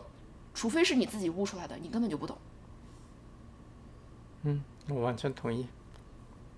虽然我还有好多好多东西想说，啊、但是执行录的太长了。嗯，我会写，我会写很多东西。对我，我我能，我有很多很多的，就是我每天在冥想都是一个下载的过程。我经常会看，我会看说，嗯、一看就没有好好冥想。我冥想的时候就不干这些事儿不。是 不是，他自己来找我的呀，他自己他自己他啪啪啪就就有很多很多信息进到我脑子里嘛，然后他就会说什么，就是你就世界是什么样子啊，自我是什么，然后很就好多好多这种东很很很有意思的东西。好，然后我我会写写一下我我这几天更具体的，然后很多方法性的东西，所以大家可以关注我的公众号。那我觉得大家如果真的感兴趣的话，就你要自己去，你要自己去。还是还是听国明凯老师他他的视频他的讲解。我们的讲解都是会有自己的偏见在里面。如果你要真的只是我觉得听讲解也没有用，你听了他，的话，你直接去看他的视频，做他的事要做的事情。就是你要去，你要去去这个内观中心。我觉得他，你听他的视频，如果你没有做这个事情的话，我觉得他的视频他的道理并没有比外面的灵性书籍讲的更好。他而且他很长，就十个小时，然后印度口音又没有英语，这个东西它的接触的门槛儿太又又没有字幕，它接触的门槛儿太高了。就是我觉得起码我用中国把它的门槛降低了，这个东西有没有智慧，那你起码看一看。那葛音卡的这个那你写出来的东西，那你不刚刚也说了吗？也只是你的道呀。那你要，其他人如果真的想要体验的话，他他必须得自己去学，学习才是，学习这个技巧本身才是才是本质。嗯对，所以一定要自己去体验。我非常推荐大家去，嗯、如果呃如果是在美国，就是它这个 Vipassana 中心有好几家，呃，中国也有，中国有好中国有有几家内观中心，然后他们用的教材也都是呃格林卡这边传过来的，所以都是而且有中文全翻译。世界的我中心不都是一样的吗？好像中国有一些是没有授权的中心，但是他们用的东西是一样的。哦，但是具体的我反正大家可以去查一查中国的内观中心，嗯，也他们也有一样的十天的项目，而且是中文的指导，中文的这个讲解会有有一个有一个人翻译了过来，然后大家一定要自己去体验这个事情，嗯。其实我之前还也想过有没有不去打坐十天，能够稍微自己练一下冥想的办法。我我会我有一些自己的小建议，以后会有机会会写一些东西，嗯，对，但是大家还是要自己去体验。嗯，非常非常的推荐，这是一个改变一生的体验，而且我非常庆幸，我到最后那一天，我只有感恩，我觉得我太感恩，我感恩我，我感恩有这个东西存在，就是在受苦的人类中，你指明了一条唯一通往天堂的道路。你这么信吗？嗯，哦，挺好的。我觉得就是就是受苦的人类啊，受苦的人类，这是真的是能够脱离痛苦的办法呀。我找了那么多年，我就一直在找这个东西，没有一个方法能够让我缓解我小我的执念带来的痛苦。我每天就是很痛苦。这格林卡不是说了吗？所有人类都有的东西是什么？就是痛苦，就是好，就是所有的求而不得的痛苦都是一样的。我刚刚描述那些所有小我的执念，我我估计每个人都有同感。你不也是人家赚钱你就难受，人家说你不好你也难受，这是难受呀，难受就是难受，痛苦就是痛苦，怎么办？没有人能告诉我怎么办。但这个东西，你观察自己的身体，身体是这个宇宙给你最宝贵的礼物，它是你跟你一些你的灵魂的连接。就是你要懂你的身体，你要在你的身体层面上看到过这些的感觉，你才能解脱。而且在看感觉的途中，你会有各种各样的属于你自己的东西冒出来。对，就像你可能会接触到你的潜意识，对你可能会把你这个根一下子就像树叶上面一个东西腐烂了，你把最底下的根都掏出来了。嗯你说了这么多千言万语，一句话，大家自己去学吧。好的，我们就这样了。我我们我们已经尽力了，尽力传播我们的道。它能嗯能达到多少人，不是我们能控制的。但是我我我今天就一直在想，那我我做这个东西的意义是什么？如果每个人都有自己的道，我为什么还要说出来？我为什么还要以我的理解的方式去去讲这个东西？它会不会是我自己的执着？然后后来我就想到，这个世界上就是有各种各样的信息。那我之所以来这个冥想，也是因为我看到了人家去了十天。他我我虽然已经不记得人家描述了什么东西，但我就记得当时我有种很震撼的感觉。这是这种震撼的感觉，在我心里留下了一丝印记。这个印记让我在下一次看到美国有这么一个机会的时候，我毫不犹豫的说我要去。所以其实我们在做的事情，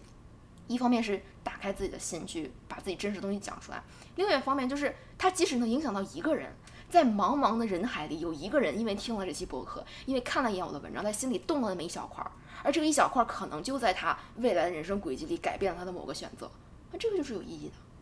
这就是你要做的事情。如果所有的人都不说，所有人都不去做，每个人都是自己你理解就理解了，你你不去把你看的东西讲出来说出来，你不去把这个真实的感受分享出去，那这个世界就很孤独啊！大家都在自己的痛苦里面挣扎呢。就我们要互相帮助啊！就是你不喜欢没有关系，你不喜欢你不听，但万一有人喜欢呢？有人喜欢我就很有意义，对不对？能帮助一个人，他我觉得他也他也是，我做这事情没有白做。嗯，同意。好的，嗯。千言万语汇成一句话，大家自己去练。然后我们今天废话太多了，就不多说了。然后有后续我会写文章啊，放在公众号里。好，嗯，这样啦，拜拜。拜拜。